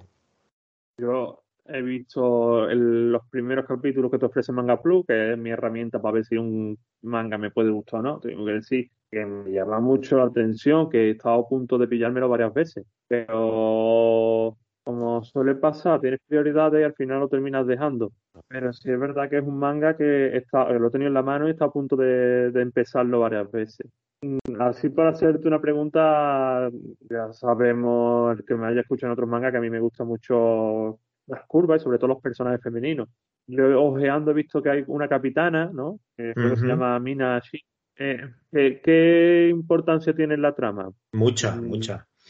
Mucha. De hecho, eh, eh, se supone que esta Mina era amiga de la infancia de, de Kafka, del protagonista, y los dos juraron que iban a, a ser miembro de las fuerzas especiales para luchar con los kaiju. Mina consigue ser no solo la capitana, sino la, el símbolo de la fuerza porque por su habilidad y es, la más mm, potente o la más fuerte, mientras que el Kafka fracasa, ¿no?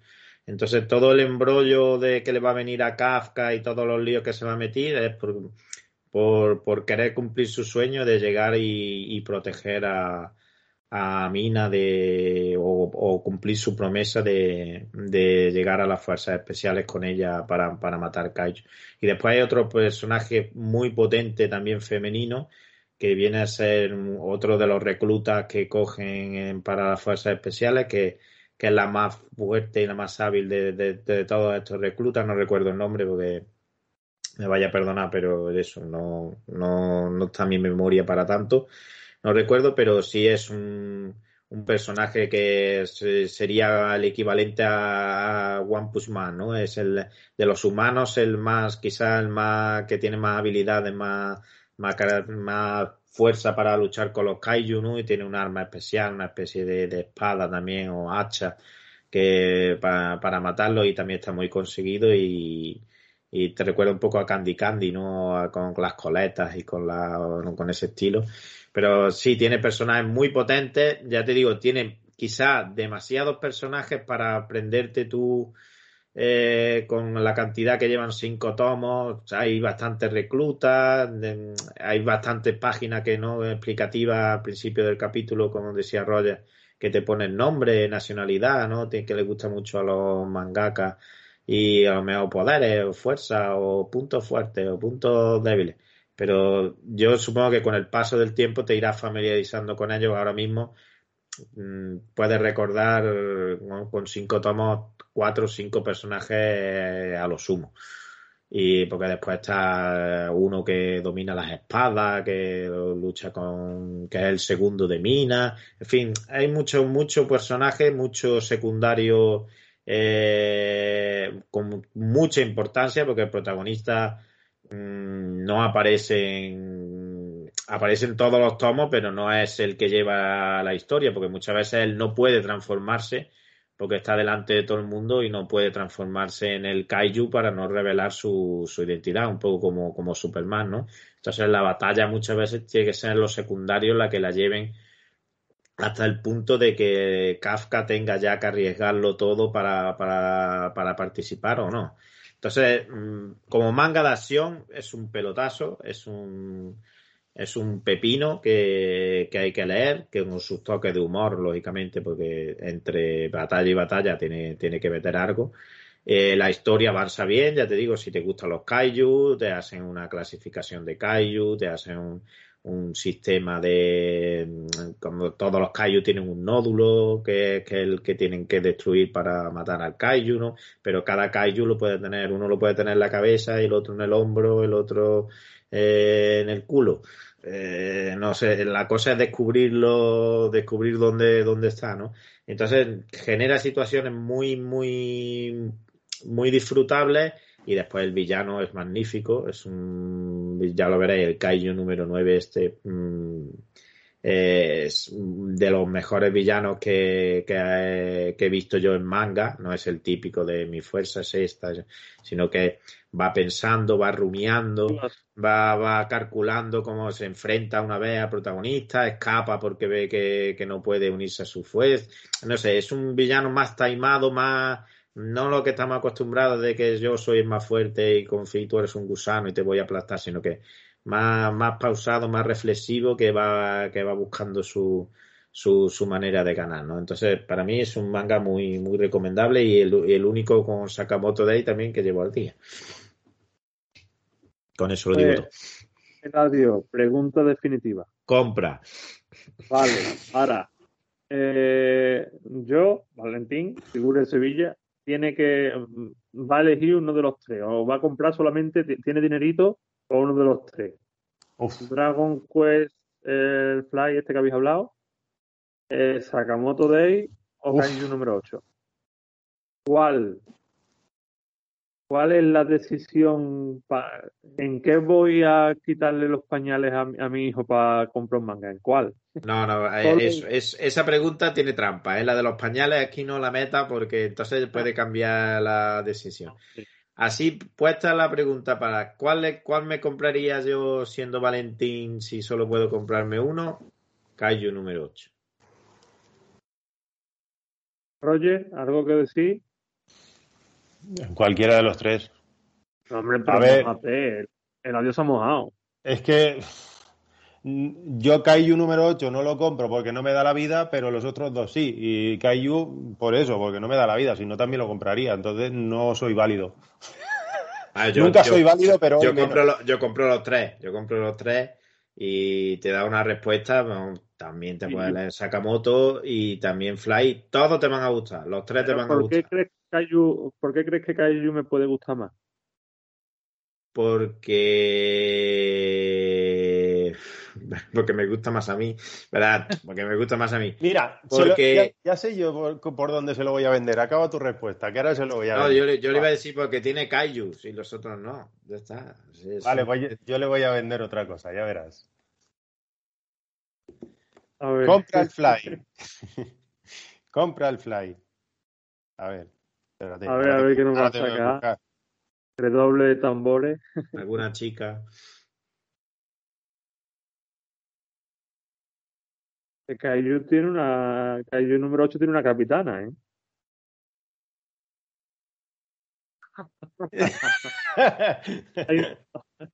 ha, ido a dar donde duele. ¿eh? El, claro, ahí, ahí, en... ahí, he tocado hueso. ¿A qué te crees que iba? ¿Que, ¿Quieres que busque más? ¿O te lo he vendido ya? Vas ya a comprarlo. Mira, mira la princesa Leona. Oye, Y la princesa Leona hay un momento que se está probando trajes de sacerdotisa y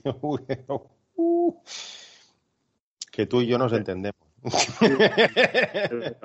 tú ya lo sabes que tú ya sabes que tú y yo nos entendemos. Límpiate, Roger, que te está saliendo dos chorros de sangre por la Además, mira, nariz. también hay bichos, no te preocupes que hay bichos gigantes. Lo tienes todo. Lo tienes Eh, todo. lo que hemos hablado hoy, sí es verdad que eh, Sakamoto me, me gustó mucho, pero Kaiju, ya te digo, es que eh, creo que lo terminaré comprando porque desde que se anunció aquí en España, hace ya creo que dos años o tres, ¿verdad, Eladio? Que llegó aquí a España. Sí, el año pasado, creo. Sí, pues desde que se anunció el primer número es que lo tuve en la mano, ya te digo, literalmente estuve a punto de comprármelo, pero no me acuerdo por qué, vamos, imagino que porque estaría cortito de paste, siempre que selecciona bien. Pero es una, una colección que sí me gustaría tenerla en físico, porque después leerla la puedes leer de cualquier manera, ¿no? Pero, pero ya te digo que me llama mucho la atención. También hay que ver todo lo que se alarga en el tiempo, pero bueno, que sí, porque sigue en publicación y sigue siendo un éxito, ¿no, Eladio? Sí, sí, imagino que sí. No, tampoco tengo yo la, los números ahora mismo, pero vamos, imagino que sí. En siguen sacando los capítulos. Vamos, se llevó el, el New Award este de los premios del de este, ganó el 2021. Mm, Tampoco sé decirte. Cocodrín, Cocodrín. Eh, chicos, lo vamos a dejar aquí. Ya Perfecto. yo creo que nos ha salido un poco. Ha salido un casi un casi un 3 en 1 de podcast, ¿eh? De esto de edición Canceban y Eh, Déjalo ya, Roger, que te está cayendo sangre por la nariz aquí. Límpiate un poquito, anda. Eh, Vamos, Valentín, vamos, vamos. eh, eso, espero veros pronto por aquí con otros temas y por supuesto el año que viene junto a Terefuli si, si puede para repasar los nuevos títulos manga y meterle... Si al final es comprar los tres, Valentín, compra los tres. Tú olvídate del 3 en 1 de, de One Piece y pilla estos tres que, que Y hazte un pack con las tres series. Tú, tú, tú- tú le dices, el, el Kaiju número 8 para ti, el, el Fly para tu hijo. Para, lo que pasa es que lo tienes que revisar tú antes para que no tenga cosas cosas de este. Y el Sakamoto, pues, yo sé, comprarlo para tu mujer, porque, o para hacer la compra, ya que es un ultramarino para hacer la lista de la compra. Los tres son muy recomendables. eh, bueno, los tres, to- casi to- todos los títulos que hemos traído hoy son recomendables y los traemos es porque nos gustan.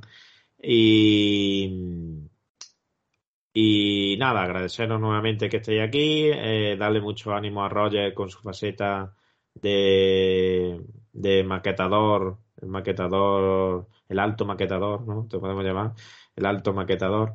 Me puedes Eh, llamar eh. el que se va a pegar un tiro. Eh, también, también. Perfectamente. Eh, bueno, no te Pero lo- bueno, contento, ¿eh? Contento.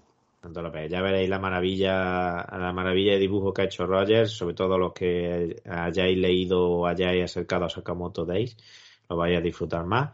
Y nada, emplazaros para, para futuros podcasts y desearos que paséis un estupendo verano que ya está aquí, un estupendo inicio de verano y que no paséis mucha calor, que no gastéis muchos pañales, ¿eh? enséñale a usar el, bate pronto que tu, tu librero lo agradecerá Valentín. Y, y en fin, que un placer haberos tenido por aquí. Nada, muchísimas gracias por estar aquí. Gracias, Radio. Y a ver si no tardo tanto en volver. Lo he dicho con la boca muy pequeña. ¿no? No Volveré, volveré, ¿no? Ahora dilo, dilo. que no es por falta de ganas, pero. Me No, pero yo, quiero acabar con un volveré. Volveré. Eladio, volver. Ahí está. No sé cuándo, pero volveré. El subtítulo.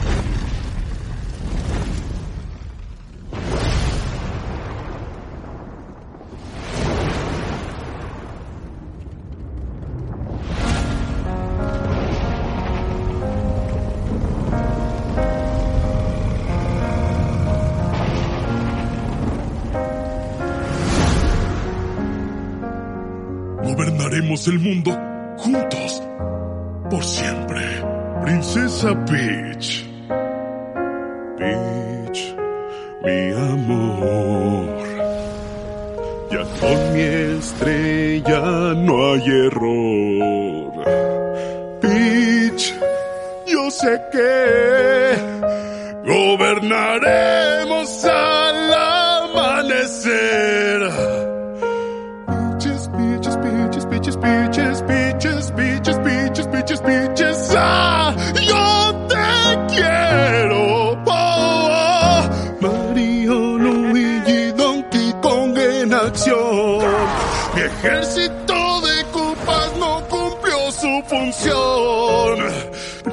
Princesa Peach, sé que mía serás y te sabré domar. Oh, peaches, peaches, peaches, peaches, peaches, peaches, peaches, peaches, peaches, peaches. Ah, yo te quiero. Oh, peaches, peaches. Super Mario Bros. La película. Peaches. Que el amor nos obliga a salir del caparazón.